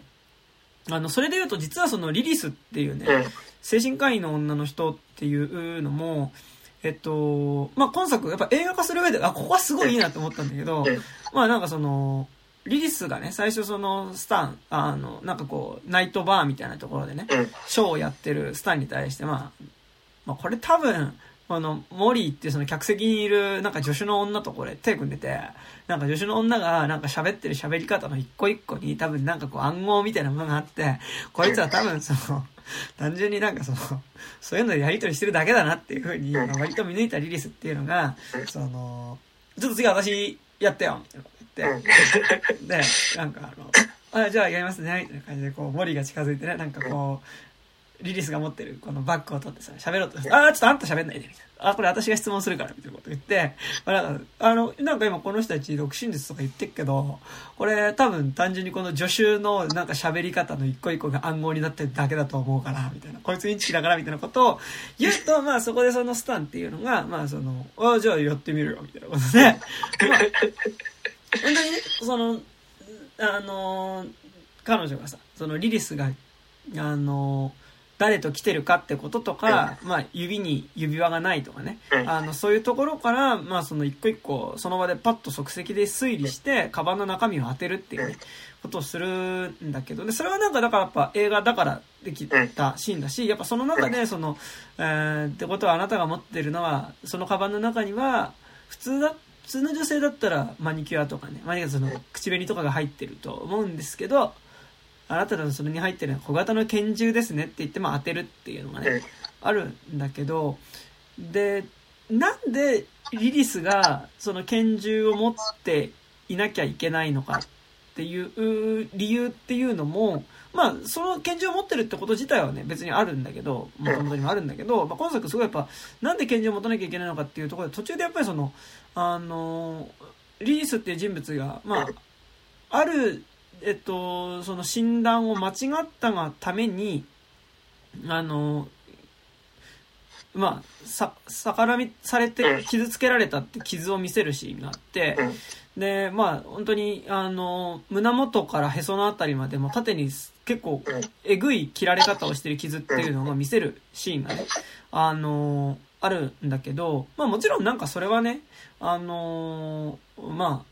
結構わかりやすいぐらいに多分、まあ女性器のメタファーにもなってて、まあなんかそこに対してスタンがこうキスをして、そこに顔をうずめるっていうのが、まあなんかすごいこう、まあわかりやすくスタンのさ、体内回帰みたいなね、もののビジュアル化にもなってんだけど、同時にやっぱりそれって、スタン、えっと、リリスっていう人も、おそらく、まあその患者にって言っては言ってるけど、よってっていうふうに言ってるけど、まあなんかこれは俺の推測でしかないけどね。なんかその、おそらく何かその、こう、彼女に対してやっぱ恋心じゃないけど、何かこう、過剰な思い入れをした人物によって切られてる、その傷をつけられたのじゃないかっていうことをなんとなく感じさせる。で、そういうことがあったから彼女はピストルを持ってるんじゃないかっていうふうにも、やっぱり思える部分ではあって、で、っていうのがね、なんか結構実は、なんかこの作品のなんか、ギレルモ・デルトロ版で新たに描けてた部分だと思ってて、で、かつ、なんかやっぱその、えー、っと、モリーにしても、リリスにしても、おそらく二人とも、えっと、えー、スタンに対して恋心を、まあ、好意を多分寄せてるんだけど、で、その二人が、えっと、スタンに対して寄せてる行為っていうのは、その、おそらくなんかその、こう、自分に対して振るわれる暴力みたいなこととか、そういうものから、ある意味自分を守ってくれる存在だったりとか、なんかそこでの傷っていうものを受け止めてくれる存在だっていう風にスタンが見えたからなんじゃないかっていう気が結構していて、で、まず分かりやすくモリーに関しては、まあそれ、やっぱよりそれはなんか小説読むと分かりやすいんだけど、そうね。まあそのモリーっていうのはやっぱその、割とまあファザコンな、えっと、人物として描かれてて、まあすごい、まあ死んじゃったお父さんのことがめっちゃ好きだった。で、なんかやっぱ小説だと、まあなんかお父さんがいかにすごい人だったかっていうことを、まあ喋るシーンがあって。ずっと言ってるっていうね、大体。で、ずっと言ってて、で、お父さんだったらなんか、お父さんいつも私のこと守ってくれたっていうことを言ってて、で、お父さんがいなくなった後、やっぱりその自分のことを守ってくれるお父さん的な存在っていうのをやっぱりその男性に求めてはいて、で、そのスタンがだから最初その見せ物小屋にや警官が乗り込んできた時に、えっと、モリーっていう女の子がね、だからその、ショーの衣装ですごいこう、まあ肌の露出が多いビキニみたいなの着てるから、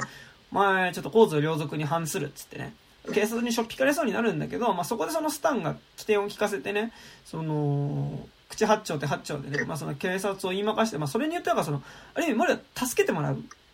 わけ。で、なんかそこでやっぱりその、モリは、そのスタンの中に、やっぱりその、自分を守ってくれる父親みたいな像をやっぱりこう、見出すからこそやっぱりそのスタンに気持ちも体も許すようになるっていう、まあ、だからそれがまあ裏切られていく過程っていうのがものすごいこうきついし、あの、今回の映画版だと俺は実はそれはよりきつい形で行われたと思ってるんだけど、あの、で、なんかその、モリーはだからスタンに父親みたいなものを、あの、見出してる。で、それはだからある意味その自分を守ってくれる父親だから、今回の映画に即して言うなら、自分に同意のない、その性的なね、あの、行為を要求してくる存在から守ってくれる存在。として、やっぱりスタン、そその部分をスタンに見出していたと思うし、で、リリスに関しても、やっぱりその、彼女がピストルを持ってること。で、やっぱそれを言い当てたっていうことっていうのが、ある意味その、さ、こう、リリスにとっては、自分がなんかそこで強がらねばならない理由みたいなことをさ、あの、理解してくれた人っていう、なんかなんかその、パッと見はだからなんかすごい一人で自立してすごい強い女性っていう風に、えっと、経済的にも自立してる女性っていう風に見えるんだけど、彼女自身がなんでそういう風に生きなきゃいけないか。で、そこで生きるために、あの、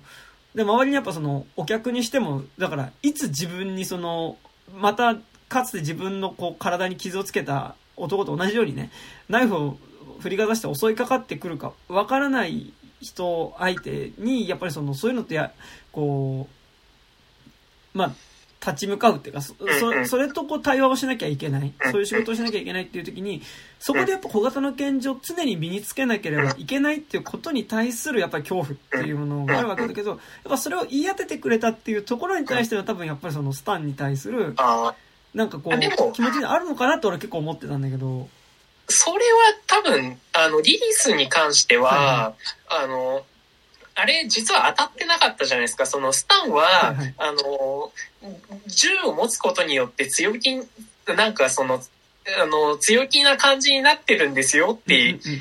言ってるんだけど、その後のシーン、あの、裏切りが発覚したシーンで、あんた私のこと何も分かってないのね、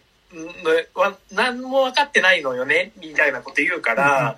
多分、その、あのそこに関しては多分、その、花からリリスっていうのは ターンをもう利用しようとしてしかしてないで、で、この作品って、その、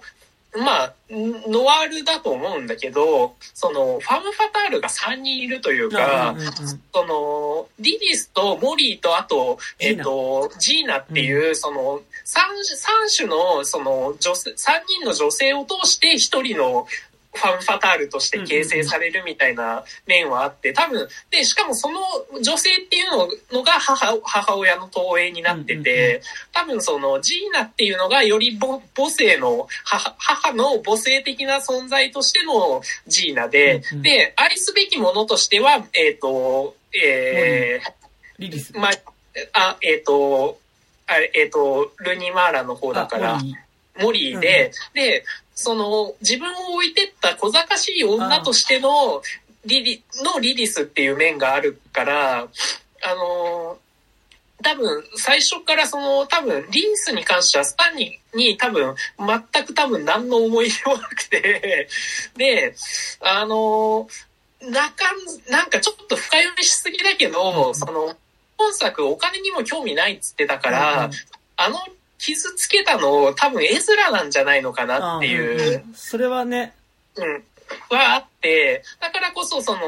だからこそ垂れ込みをするっていうところはあるのかなっていうのはね、ありますけど。なんかね、リリスがでも一番やっぱ行動原理わかんないんだよね。なんかその、最後やっぱその、えっと、なんでそもそも、あの、やっぱお金が目的じゃないってなると、その、スタンになんで協力してるのかっていうのが、まあ、すごいわからない部分で、で、ね、なんかあの、こう、で、最後、でね、なんかこう、逃走しようとするスターにさ、あなたのお金よって言って、今まで巻き上げた金っていうのを全部、あの、スターに渡すわけだけど、その中身が1ドル札っていう時に、なんか俺はね、なんかこう、騙しやがったらってやっぱその、お前金、金かみたいなこと言うんだけど、でもそこに対して、金かっていうか、あれ、なんかその、まあ、ずっとそのスタンは、えっと、リリスに対して、あの、やっぱこの世で一番大事なのは金みたいなことで、で、なんかその、ある意味、金儲けを一緒にできるパートナーとして、やっぱりそのリリスを見てるところが、最初はそうなん、まあ、その、金儲けをするパートナーとしてリリスを見てるところからどんどんズブズブになっていくっていうのはあるわけだけど、でもなんか俺は結構なんかリリス最初からなんか、そっちじゃなかったからこそなんじゃないかなってちょっと思ってて、今作は絶対そうだよね。はい、あの、47年版と小説は完全に金目的。金目的だったそう。だからそこで最後にさ、やっぱリリスがさ、あのあなた分かってないわねっていうのの分かってないっていうのは、なんで私が協力しちゃったのかっていうところでの分かってなさって、俺なんかスタンへの行為なのかなみたいな風に思ってたから、なんかそんな感じはして見てたんだけど、それで今なんか話の流れでちょうどエズラっていうのが出てきたから、そ、そこら辺の話したいんだけど、そうで、その、まさになんかやっぱその、エズラっていうのがなんかだからやっぱりそのさ、まあそれはエズラはもう同時にやっぱりその、スタンの投影、スタンのやっぱその父親の投影でもあるわけだけど、やっぱりこうさ、なんかさっきのその、割と今回出てくるそのファムハタル的な女性キャラで、なんかそれでやっぱちょっと残念なのが、ジーナがさ、完全にさ、なんかこう、あの、映画今回のギレルモ・デルトロ版だとやっぱりその、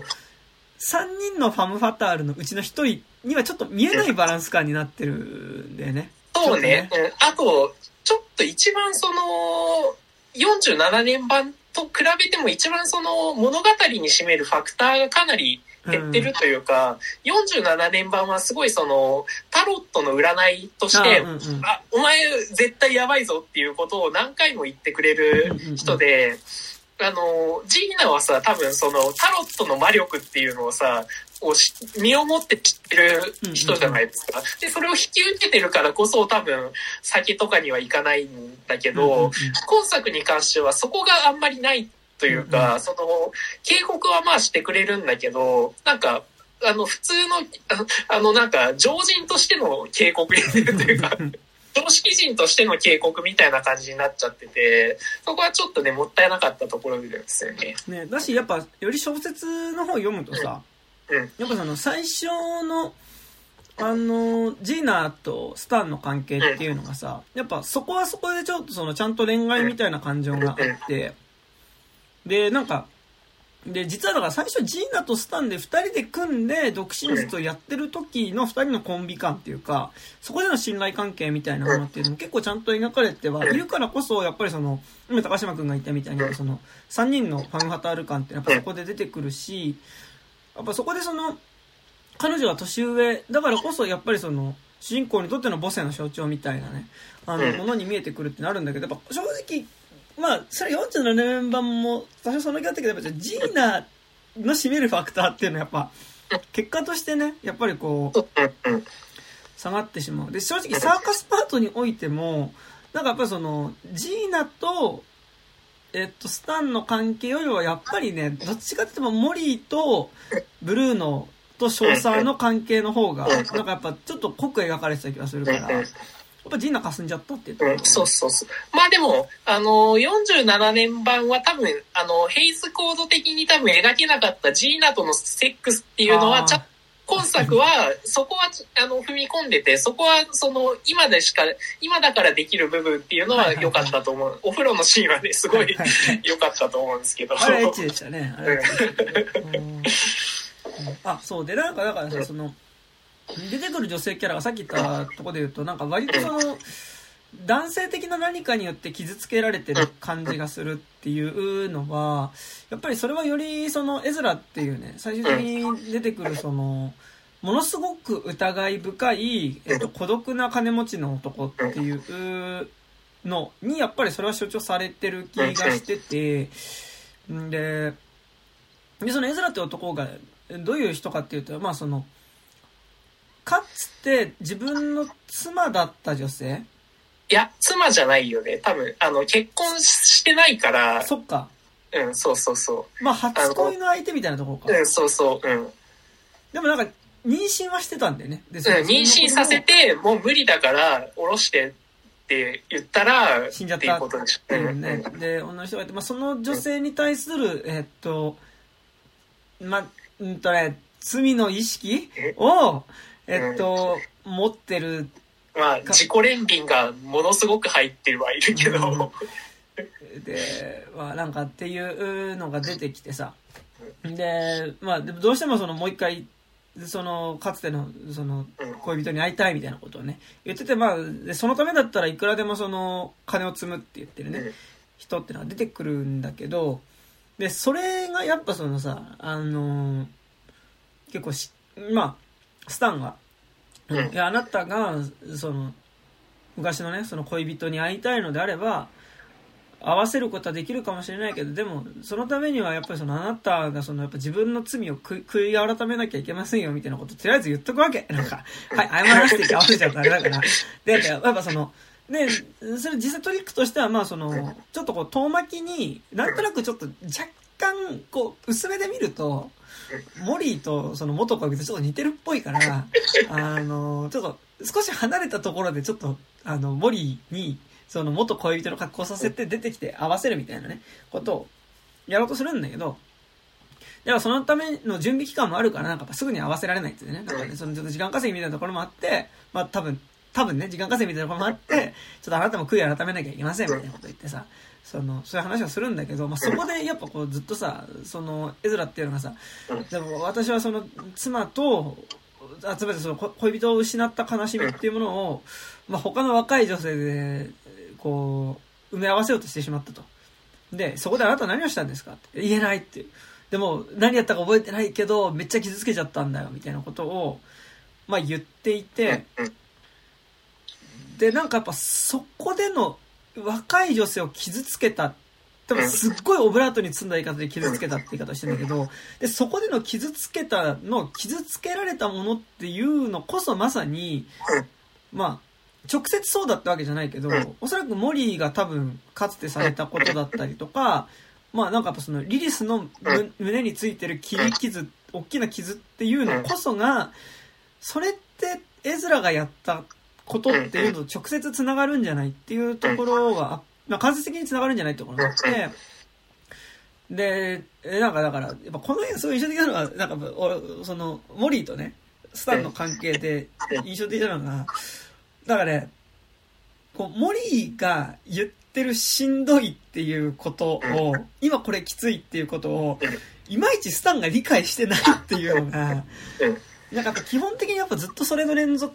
だと思ってて、そのスタンとモリーの関係で言うと。だからその、それはそ、それこそ本当に一番最初の、その、二人の気持ちがさ、こ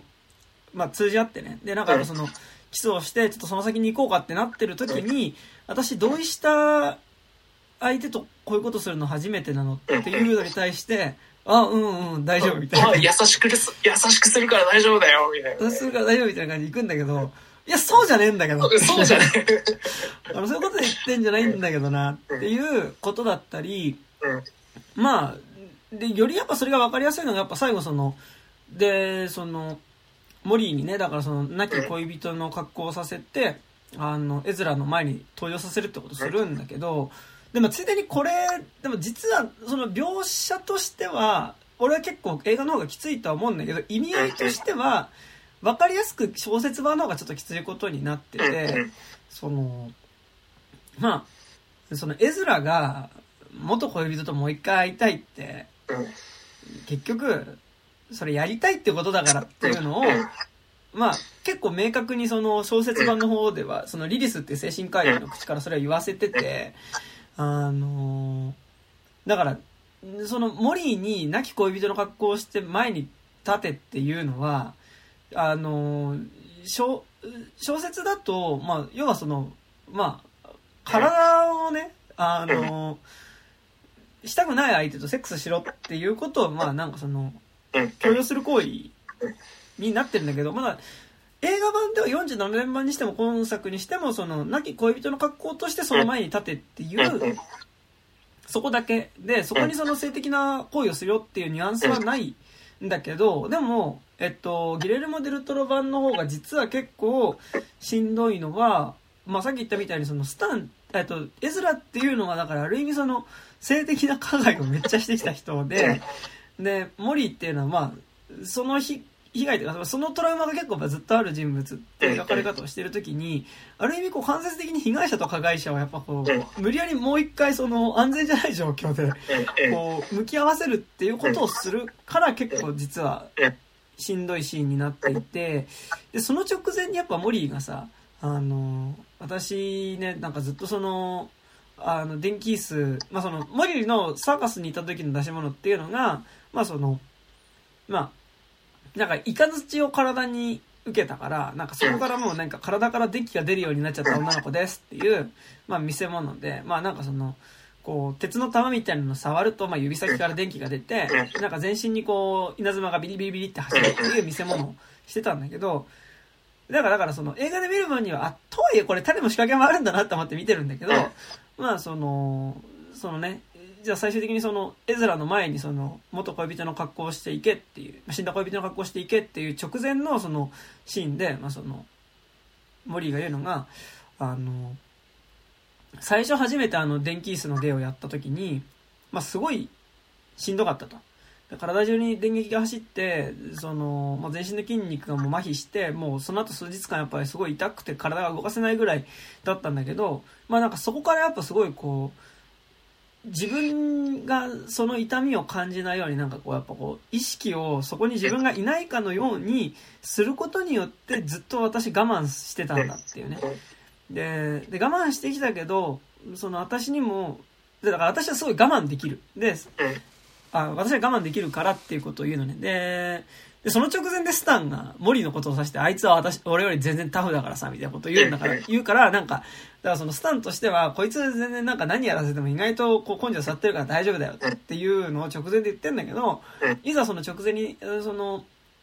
モリーにね、その元、死んだ恋人のかあのふりをさせるっていう時に、やっぱりその、言い出す話っていうのが、要は、いや、あの、私全然きつかったからね。いや、私全然きついんだけど、でも、あの、それが求められてることだから、まあ、無理して平気な顔してたんだっていうことは、まあそこで言うわけ。で、で、本当に限界だっていうのは自分でも私わかるから、その時は私逃げるねって、逃げるその時はもう私限界だってなったら限界になるからっていうことを、まあそこで言うんだけど、それで、そこに対してなんかもうスタンは、ああ、まあ大丈夫でしょみたいな 感じなんだけど、だからまあ基本的にやっぱずっとね、そのモリーっていうキャラクターは、私ちょっとこれ無理なんだけどっていうことをずっと言ってるんだけど、やっぱりなんかまあそのスタンはそれに気づかないみたいなね、あの、ものとしてやっぱり描かれてはいて、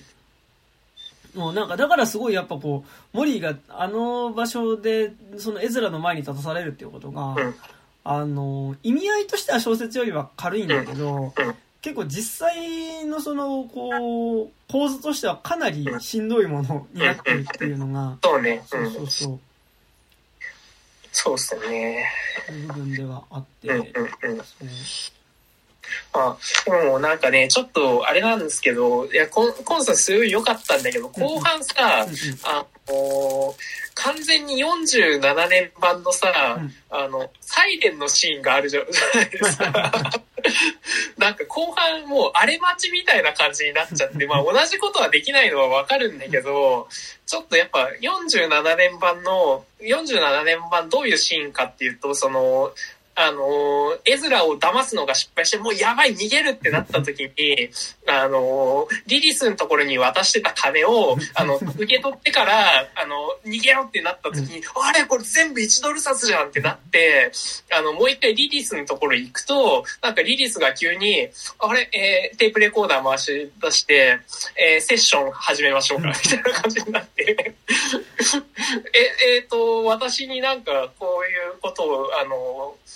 私は共犯とか言いますけど、それは転移と言って、みたいな感じになって、で、そうする、え、え、何、何、何みたいななった時に、こう、急にこう、サイレンが鳴り鳴り出して、あ、お前サイレンだ、あの、警察呼ぶための時間稼ぎだろみたいなこと言うと、あの、リリスが全く表情一つ変えず、しかも、あの、声も、あの、音も聞こえてない風で、あの、え、何の音ですか？っていうシーンがあって、あそこ本当に怖くて。なんか、パトカーの音が聞こえるんだけど、その、リースからしたらそんな音しないと。それあんたの幻聴じゃない？やっぱその、そ、そんだけあんた今行かれちゃってんじゃないのっていう。で、あそこで本当にその、虚実が全くわからなくなるじゃないですか。あそこの怖さが47年、あそこだけでも本当傑作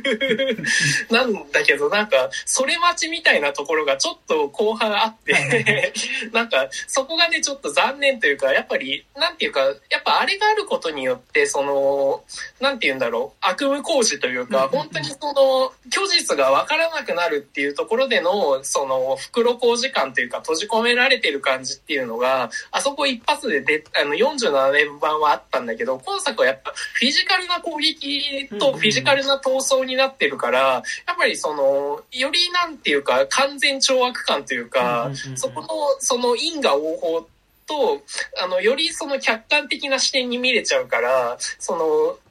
えスタン個人の恐怖みたいなのは、あんまりなくなってるっていうか、で、それってやっぱ多分、あの、ピートもスタンも、やっぱ自分の内面の恐怖にやられちゃってるわけじゃないですか。だからこそ、あそこで、そのやっぱフィジカルで行くのは、ちょっと、あのー、やっぱり題材としてはちょっと違ったんじゃないのかなとは思いつつ、まあ、あれ以上になんかすごいシーン作れるのかっつったらなかなかできないとは思うんだけど。なんか、だから、それ意味でね、なんか今作のだからそのセッションのシーンっていうのがさ、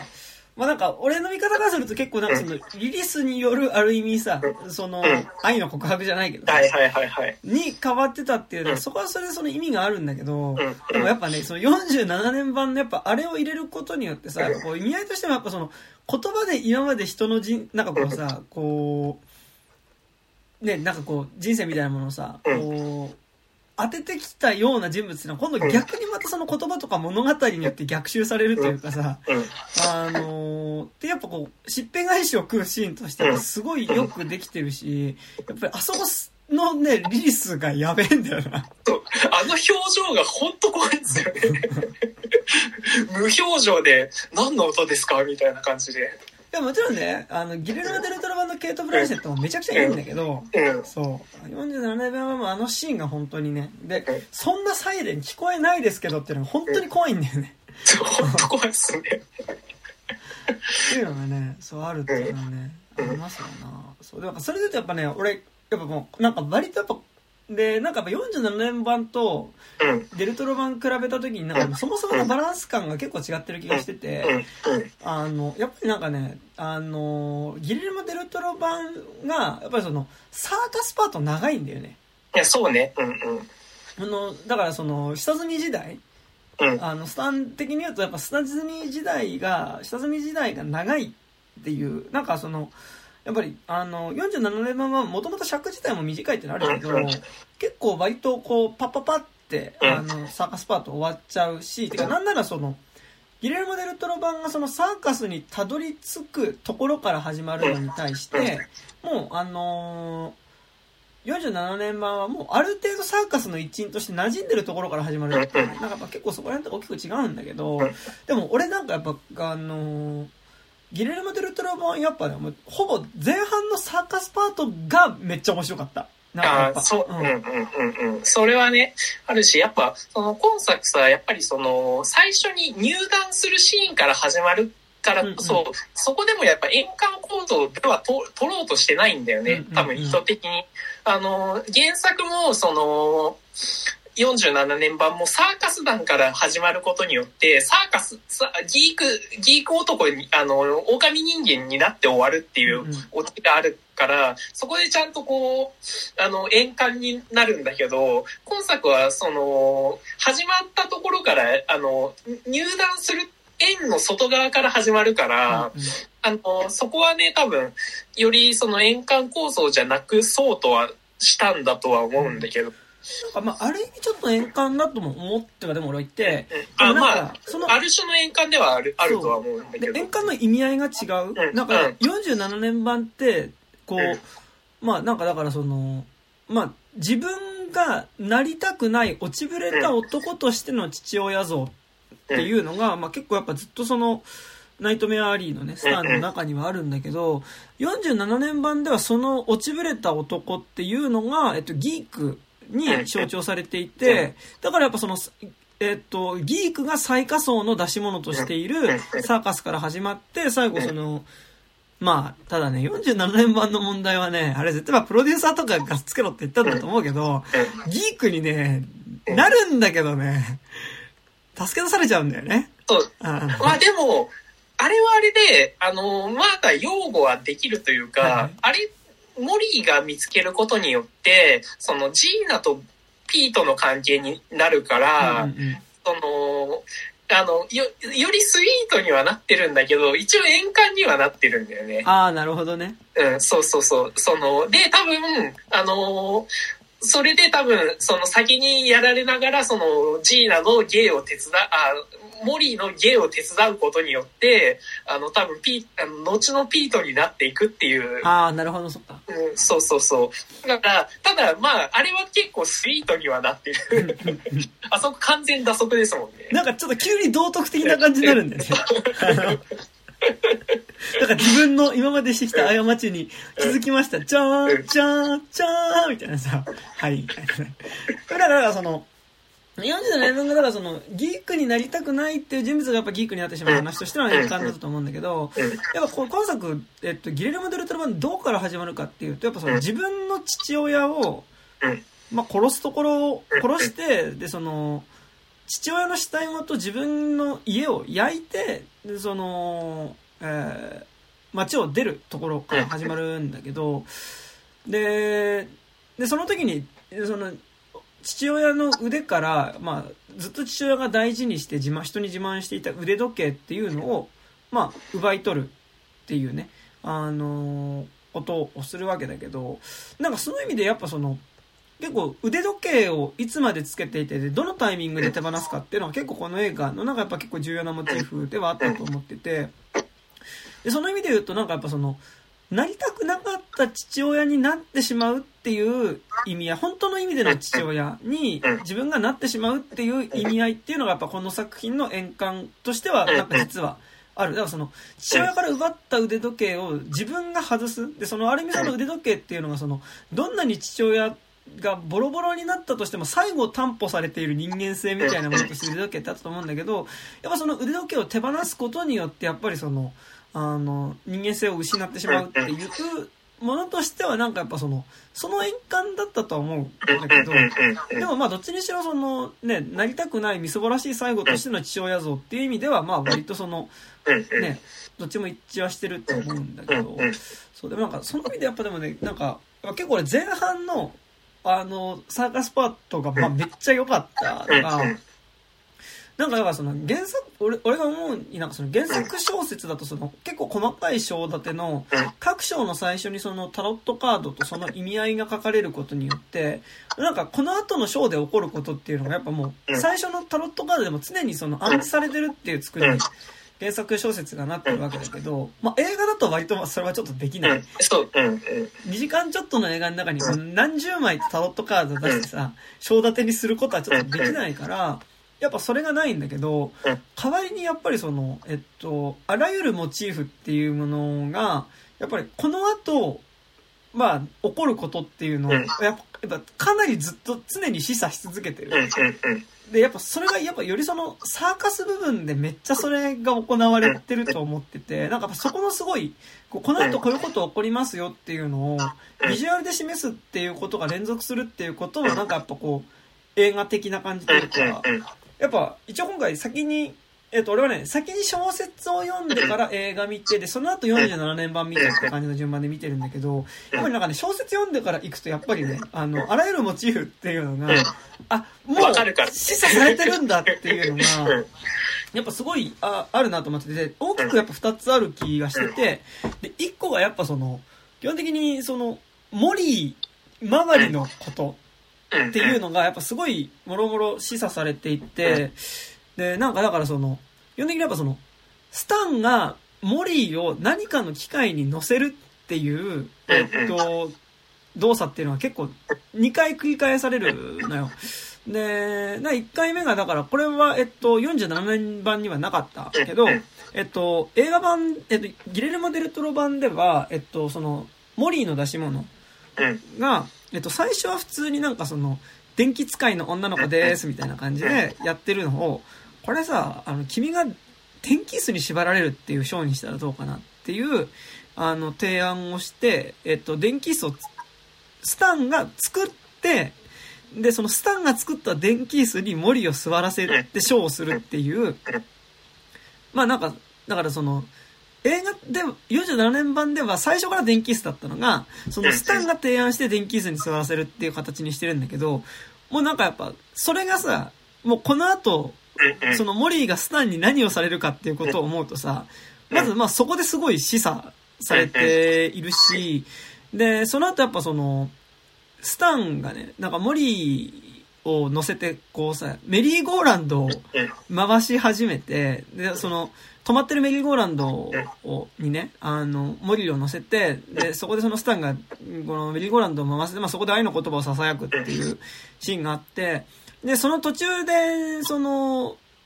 こう、モリーはそのメリーゴーランドから降りてしまって、スタンだけ取り残されるってシーンがあるんだけど、それはまさにその、スタンが動かし始めた機械の上で、やっぱりそのモリーが動かされて、でも最終的にそのモリーはそこからいなくなってしまって、スタンだけが残されるみたいなことっていうのが、やっぱりなんかもうその、序盤のシーンで結構もう示されていて、かつやっぱそれがその、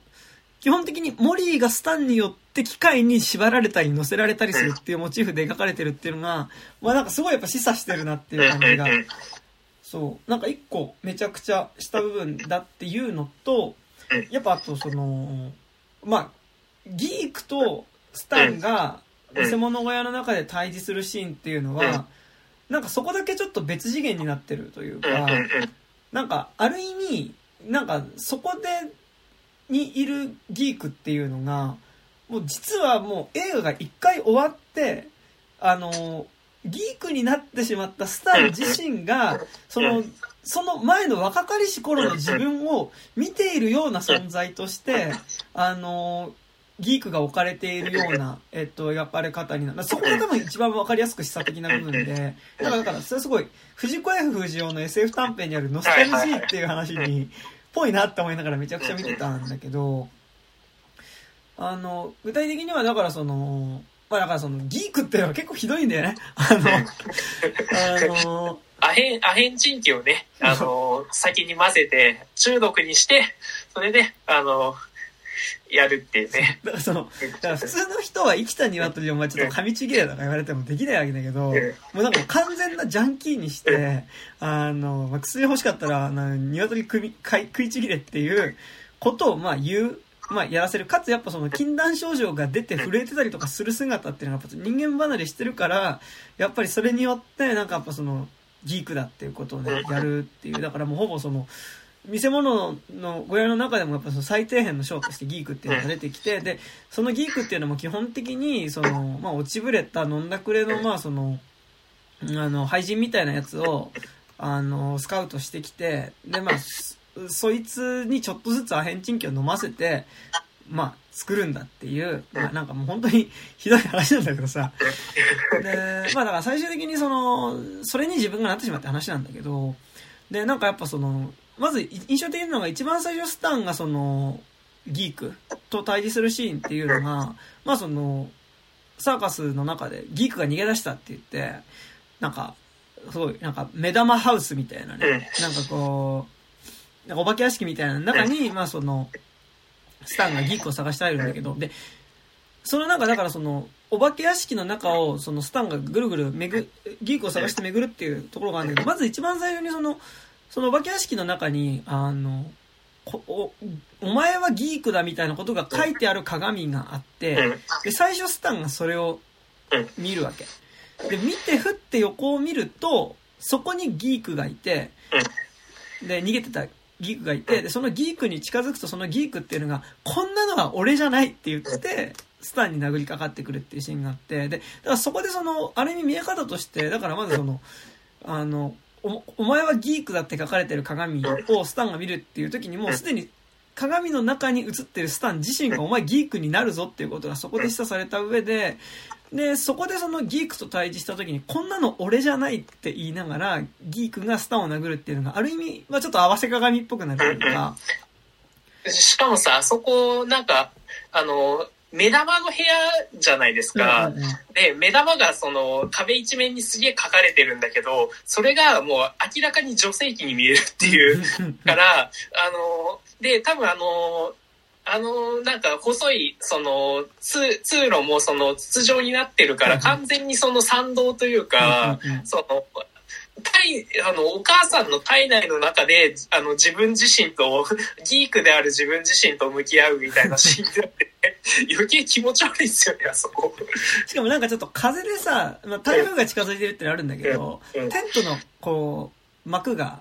ちょっと波打つんだけど、なんかそれもちょっとなんかね、体内感っていうかね、あの、すごいあるんだよね。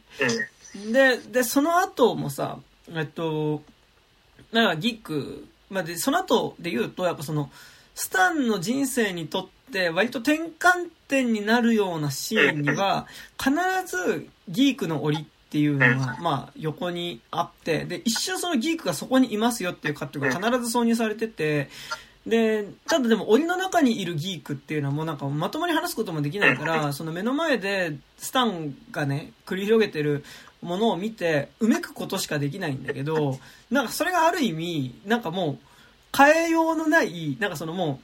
う、いろいろやった末に、もう廃人になってしまった自分っていうのが、その、廃人になる家庭にある過去っていうのを見て、どうにかしようとするんだけど、止めることができないものにやっぱ見える。でそれがやっぱすごいノスタルジーっぽいんだけど、で、なんかその、具体的にどういうシーン出てくるかっていうと、まずその、スタンが、えっと、自分に独身術を教えてくれたピートっていう人物に、まあ、おそらく意図して、あと、まあ、酒、な、その、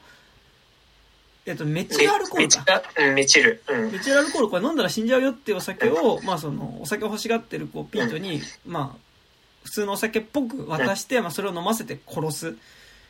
まあ、こまあ、直接殺すわけじゃないけど、その、ミチルアルコールの入った酒瓶を、えっと、ピートのそばに置くっていうことをするところで、まずその、ギークだけがやっぱそれを見ているし、あとやっぱそのモリーを連れてサーカスを出て行こうとするのを、まあ、ブルーノが止めて、で、まあなんかそこで喧嘩になるっていうところもやっぱギークが見ていて、やっぱりその、あの、サーカスの中からスタンが出ていく上でのやっぱ重要なところっていうのを、やっぱ常にやっぱその檻の中のギーク、だその最終的にそのスタンがそうなってしまい、う育成の存在がやっぱそれで見てるっていうのがやっぱすごいやっぱ示唆的というかこの後起こることをやっぱすごいこう示唆していてでなんかやっぱその意味でねなんかこう前半部分っていうのがなんかやっぱそういうものが今言った部分とかだけじゃなくて多分いろんなところにそういう仕組みが仕掛けがあってなんか前半のサーカスパートすごいだからそこすごい楽しいんですよねなんか実は物語転がり始めるよりそこの方が面白かったなんか。あなんかねあいい部分でもあって、悪い部分でもあるんだけど、はいはいはい、今作、ピートがすげえ魅力的で、あうんうんの、あ、ちょっと、あの、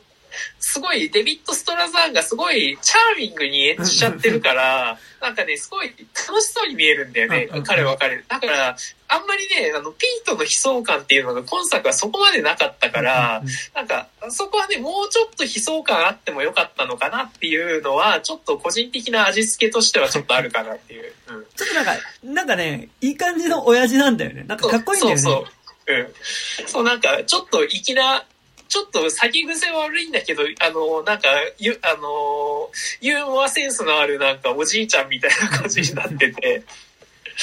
ちょっとね、なんか、落ちぶれてこれ、これにはなりたくねえなみたいな感じにはね、ちょっとあんまりないっていうところはね。なんかねまあ、それそれ含めて、まあ、あの、なんか、サーカスの中の楽しそうな感じっていうのはね、うんうん。なんか原作とかだともっとなんかビジネスライクというかさ、うんうんうん。そのなんか、いやあの、これ仕事だから、あの、みんなでむああれやってるけど、ちょっと合わなかったらもうすぐ辞めますからみたいな感じに、あのね、なってる人とかも結構いるから、結構ね、あの、原作とかだとサーカスすら地獄ではあるっていう、うんうんところはね、あるから、そこはね、やっぱ原作と全然違うところではありますよね。うん、なんかでもそれはねなんか多分さリアルタイムのサーカスみたいなものをさやっぱりなんかもうちょっと身近に感じてたもともとの原作に対してやっぱそのやっぱギレルモ・デルトロのねなんかやっぱもうちょっとこう愛着のあるものっていうかさ。うんうんうん。そうなんだよね。あれもちょっとまあもちろんギレルモ・デルトロ自身も実際のサーカスとか見てたりはするかもしれないけど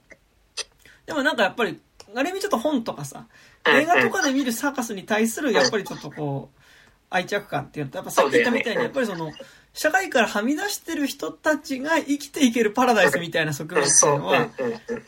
で多分なんとなくサーカスにはあった気がするうんからうんでもなんかねそれで言うとちょっと難しいのがさやっぱそのあのスタンにとっては父親像っていうのはやっぱこうなりたくないものではあるしやっぱりその醜いものではあるんだけどこうで具体的にやっぱ今回の映画でスタンが父親自分の父親みたいなものの影を投影してる人っていうのが、まあ、多分、えっと、まず本当に実際の自分の父親。でなんかもう本当にこう隙間風が入るね。もうボロボロの家の中で最後あの凍え死んでいった父親っていうのとでまあだからその飲んだくれでボロボロになってるピートっていうのと、うん。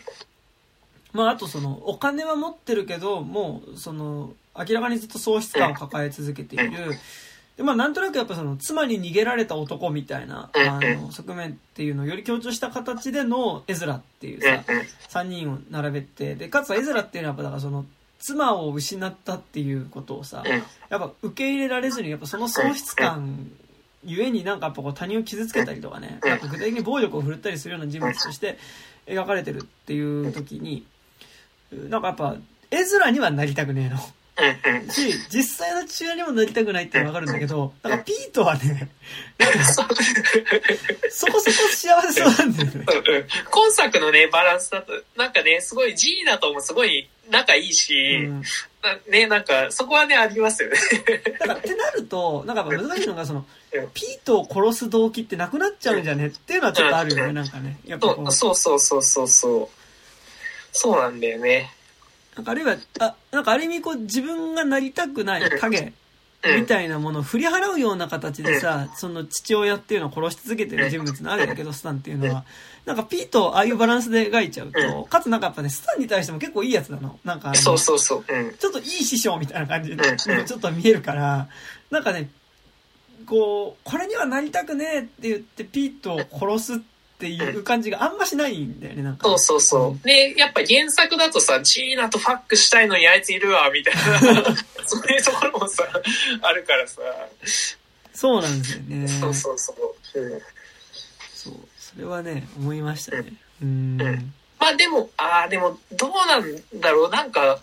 今作のバランスとしては明らかにその、恋にやるじゃないですか。うんうんうんうん。あの、そこ、そこもなんか、よりその、道徳的な話になっちゃってるような気はしてて、ピートの殺害をね47年、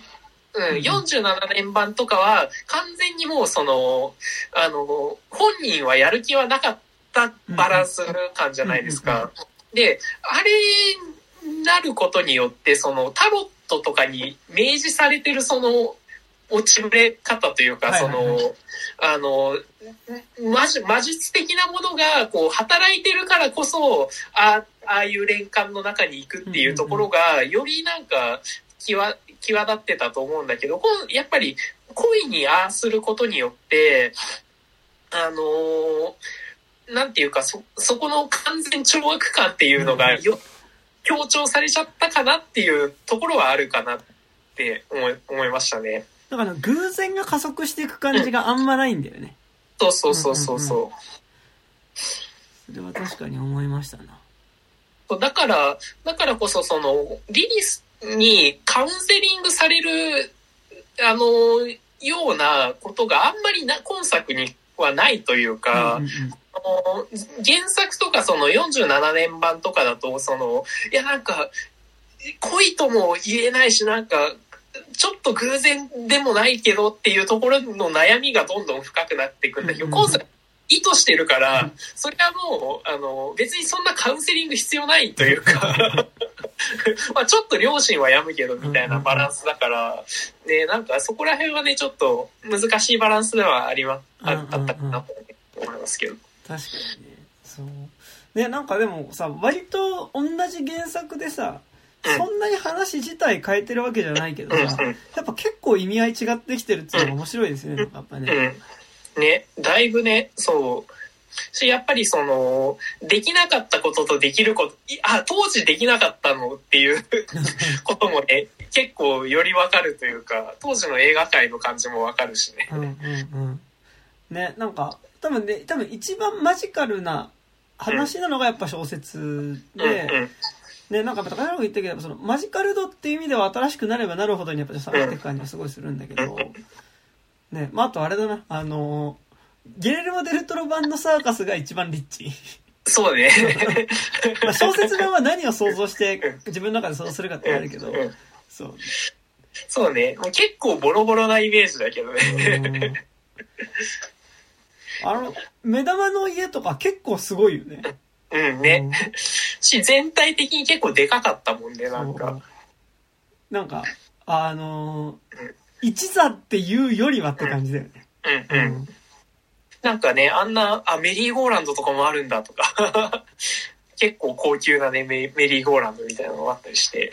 なんか結構サーカスものをさ、なんか、サーカスものってことじゃないけど、昔の映画とか見ると結構サーカスって結構出てくるじゃん。うんうん。で、なんかやっぱこう、なんだろう、みすぼらしいサーカスとさ、うん。なんかこう、どっちかっていうとサーカスっていうよりは移動遊園地的な側面が強いものとさ、うん。結構なんか違う気がしてて、うんうん。なんかまあもっと詳しい人はね、なんかわかるんだと思うけど、だからね、みすぼらしいサーカスの感じは結構本当にね、うん。うん。わかる。でも一番きついのが多分フェリーニの道な気はするけど。ああ、そうね。まあでも、基本そういう話だよね、多分。今作が、の世界観って。で旅の一座って多分そういうことだからね。うん。そうねう。んまあ、あ道よりはね、時代が現代に近い。まあなんかでもだからやっぱそのサーカス自体に対するやっぱそのパラダイス感っていうのはやっぱゲルモデルトロだから出た部分だと思うし、うん。なんかそれはそれでやっぱ俺はすごい好きだったかな。そうだよね。うん今だって日常にサーカスってないっすもんね。そう、そうなんですよね。木下大サーカスってのはもう会社だからね。本当にシルク・ド・ソレイユとかね。あれ潰れちゃったのか。うんまあそうコ、コロナでね、あれはね。うん。でも、それこそアメリカとか行ったらなんかあるのかね、ああいうのもね。たまにある、あるよね、なんか。あの、地みたいなね。うん。うん。そう。まあなんかでも、それで言うとやっぱなんかあの、モリーがさ、うん。結構もうなんかスタンがもうしょうもなすぎてさ、うん。なんかもう結構ひ寂しいってなってる時にさ、あの、サーカスのみんなが来てくれるシーンとかさ、なんか、よかったねってめっちゃ思うんだよ。そうギレルモデルトロ版の方がね。そうね。そう。うんでしたね。うんあ、ありますか？あとなんかあるかなまあ、なんかあるかなルニマーラがめっちゃ可愛かった。あ、そそれはね、まあでもなんか、いつも幸薄いですよね。やっ薄い。ね。うんなんか、うん、なんか、多分俺、これの前に見たルニマラの作品が、あの、なんだっけ？な、タイトル忘れたけど、なんかあの、あの、フェスの舞台裏で、うん。なんか、こうミュージシャン同士がすごい、なんか不倫とか、なんかこう、プロデューサーとかがなんか不倫とかして、なんかもう辛いみたいなうん。映画があって、でもそれもなんか今思うと結構でもなんかその業界内でのセックスすると仕事もらえるぜみたいな話で、ちょっとあれだなと思ったけど、うん。あの、テネスマリクだったかな？あのそれでね、出てた、あの、ルニマールも結構なんかちょっとこう、あの、幸薄い感じで、それこそなんか仕事のためになんか望まないセックスとかさせられてた気がして、なんかちょっとね、そういう役ばっかりだね、なんか。そうえーゴーストストーリーもね、愛してたね、旦那さんだったし、まあ、まあ、あれは、まあ、ポジティブに言ったけどさ。ねまあ、ルニマーラとね、あの、ケイト・ブランシェットで言うと、あと、あれもキャロルっていう映画もありましたね。うん、そうね、ん。そうね。うん。いやでも、ケイト・ブランシェットがちょっと強すぎるっていうところ ブランシェット強かったよね。だからさっき言ったその、その傷とかもさ。なんか多分その、本当にその多分暴力受けてってのは傷だと思うんだけどさ、なんかもうさ、ちょっとなんかやっぱ女性気感が強いというかさ、ななんかね、俺もうね、デビルマンのね、わかある。の、名門がね、よ幼鳥司令部みたいな感じなんだよね、なんかそう。そう。やっぱ圧倒的にね、なんかやっぱあのーちょっとあれクリス、なんだっけ？クリス、プラット？プラットだっけ？えー、じゃない、えー、ブラッドリー・クーパー。ブラッドリー・クーパー？全然違う。うん。ブラッドリー・クーパーってやっぱこうさ、対立した時にちょっと役者不足感がね、ケイト・ブランシェットがちょっと強すぎてね、うん。役者不足感が結構ありましたね、あれね。うん、ちょっと、まあ、勝てないっすよね。まあ、まあでも、手、手玉に取られるっていう意味では合ってるから。ああ、まあね。うん。うんだからカウンセリング受けに行ってケイト・ブランシェットだとちょっと嫌だもん、なんかうん、圧が。話せないよね。あれは話せないと思う。うん。いいでしたね。うん。うん。ありますか？あとは、まあでも、なんか原作も結構面白いっすよね。うんうんうんあの、本当に、け結構、なんかね、読みづらい小説ではあるんだけど、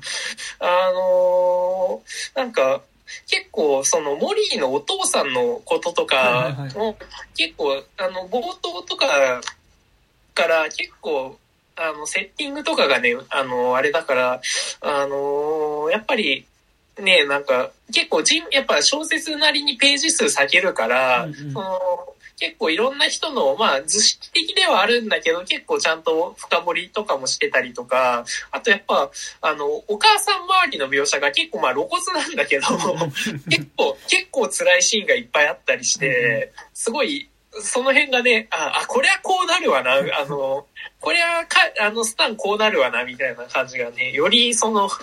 本当にその、タロットの出口なし感が本当に半端、原作の方は半端なくて、本当にその悪夢工事っていう感じがね、うんあの、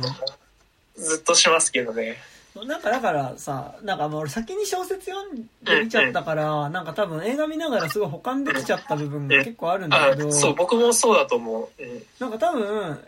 映画だけで最初見ると、うん。多分結構なんかなんだろう、抽象的すぎる、象徴的すぎるっていうか、うん。なんかこう、あまりにもやっぱその母親みたいなこととか父親みたいなところにうん、なんか急に物語が集約していく感じといううん。か、なんか、なんか割となんかそこのちょっとこう、象徴を知ってる感じの強さみたいなのがなんとなくあるような気するんだけど、うん、うん、なんか小説読むと結構そこは保管される感じっていうのが結構するよね。うん。うん。ね、なんか小説読んどくとめちゃくちゃ見やすい映画にはなりますよね。うん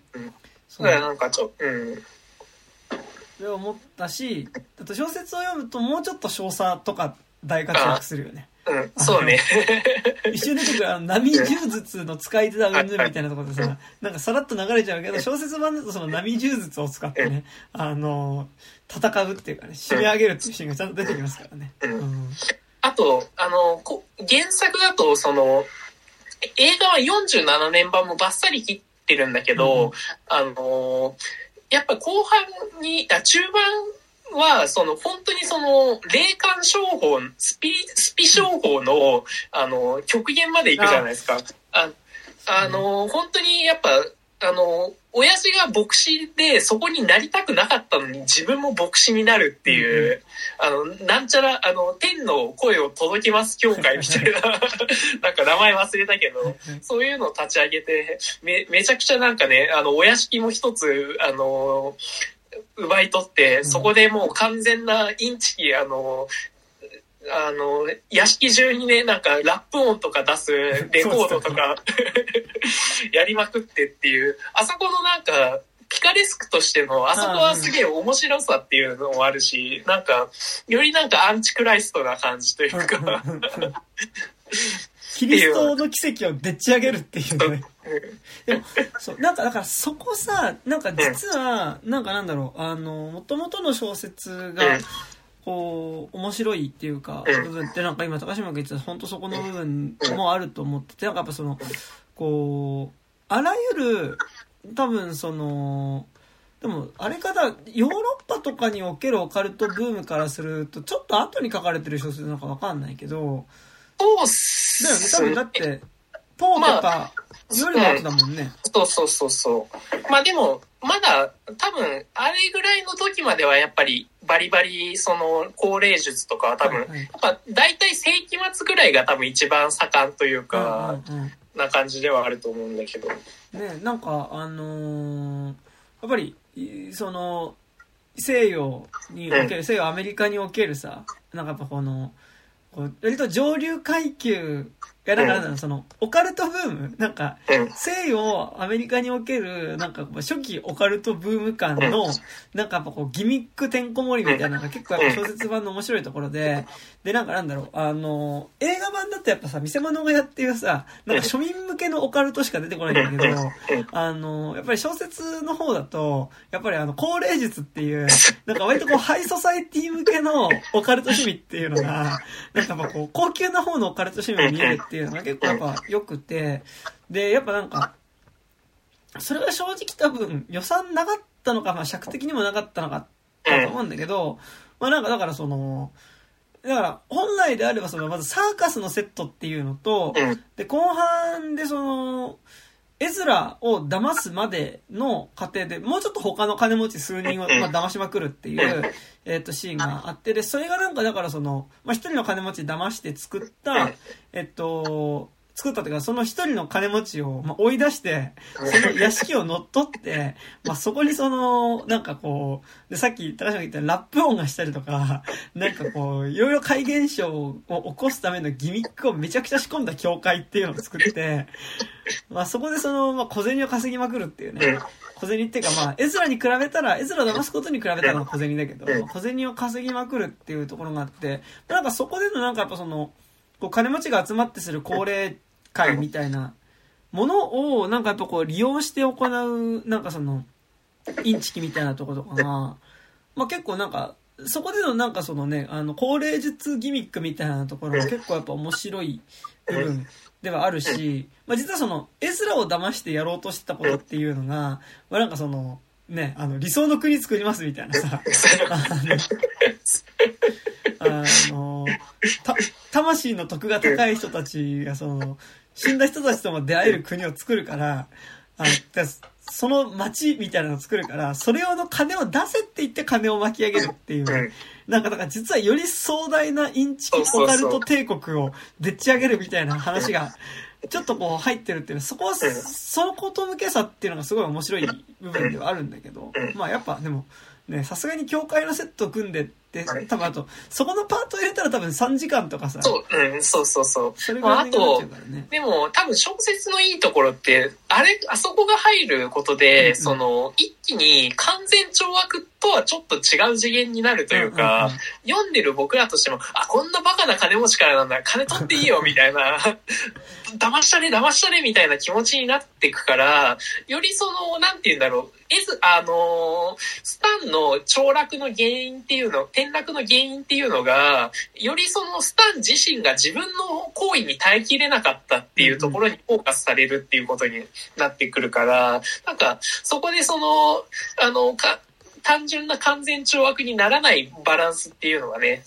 あの、あそこの教会の、あの、描写でね、あの、そ、かなり保管されるというか。うん。なんかちょっとね、そこがすごい、やっぱそのパートがピカレスク、ピカレスクロマンの面白さめっちゃあるし、うん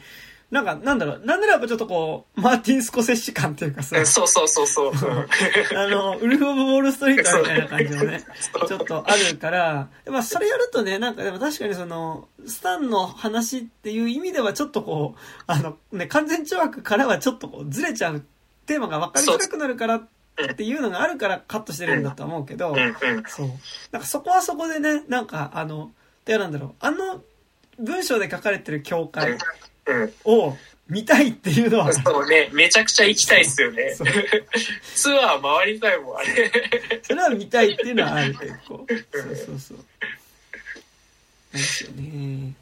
こんな感じですかね。こんな感じですかね。でも、はい、なんか、ナイトメアリーは、なんかなんだろう。まあ、ギレルマ・デルトロ版も面白いし、あの、それ含めて、なんか、周辺作品を比べて見る楽しさがやっぱよりある作品だと思うのでね。ね、しかも、あの、小説一冊と映画一2本しかないから、うん、そのマーベルとかに比べたらね、まあ、お安いお安い。めちゃくちゃお手軽っていう。マーベルとかもそうだし、もう俺最近さ、やっぱジュラシック・ワールドの6月の、6月ってほら夏ぐらいにやるじゃん。うんうん、いやそれに合わせて、俺結構多分なんかね、1と炎の王国はまあ割と覚えてんだけど、うんうん、なんか、2以降の、なんかロストワールドとかそこら辺って結構忘れてんなと思って。ああ、みんなでもね、印象に残ってるのはロストワールドの方が僕印象に残ってるんですよ。あ、本当うん。だから、あれ、あの、最初さ、あの、パーティー行ったらさ、ちっちゃい恐竜に食われちゃうやつ、うん、とかさ。金持ちがね、ざまみろっていうね。そうそう。ああの、女の子だからちょっとざまみろと、なんか、子供だからざまみろとも言えないんだけどさ。あそこ怖いんだよね。あそこめちゃくちゃ怖い。ちっちゃい恐竜一匹にサンドイッチあげたらさ、僕にもちょうだいよみたいな感じでいっぱい出てきてさ、なんかちっちゃい可愛いものに取り囲まれて死ぬっていうのが一番怖い気がするわ。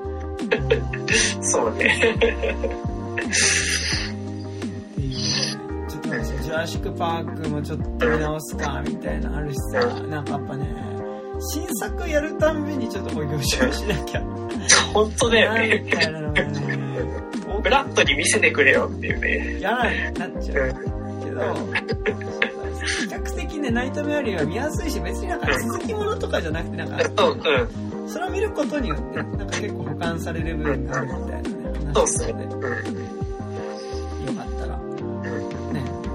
はい。どうでしょうか。はい。こんな感じです。以上ですかね。はい、大丈夫です。はい。えー、で、この番組では現在お便り募集しております。まあ、ちょっと、アップロードが間に合うかわかりませんが、えー、っと、まあ、ちょっと次回、えー、っと、マイケル・ベイ監督のアンビュランスという映画でね、やりますので、もし見た人いればそれの感想とかも送っていただけると嬉しいです。はい、アンビュランスは、なんか、結構、僕は面白かったですけど、うん、すげえ変なバランスの映画でしたね。ちょっとまだ見てないんで。すごい変なバランスでした。なんか。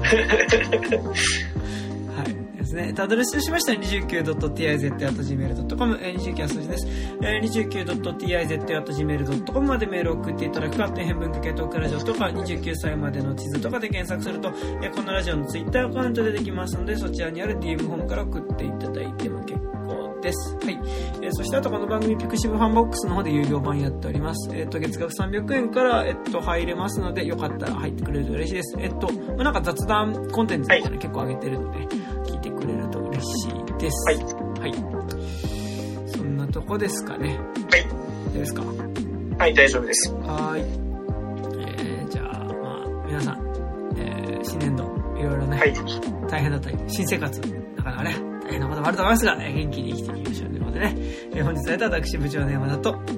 高島でした。ありがとうございました。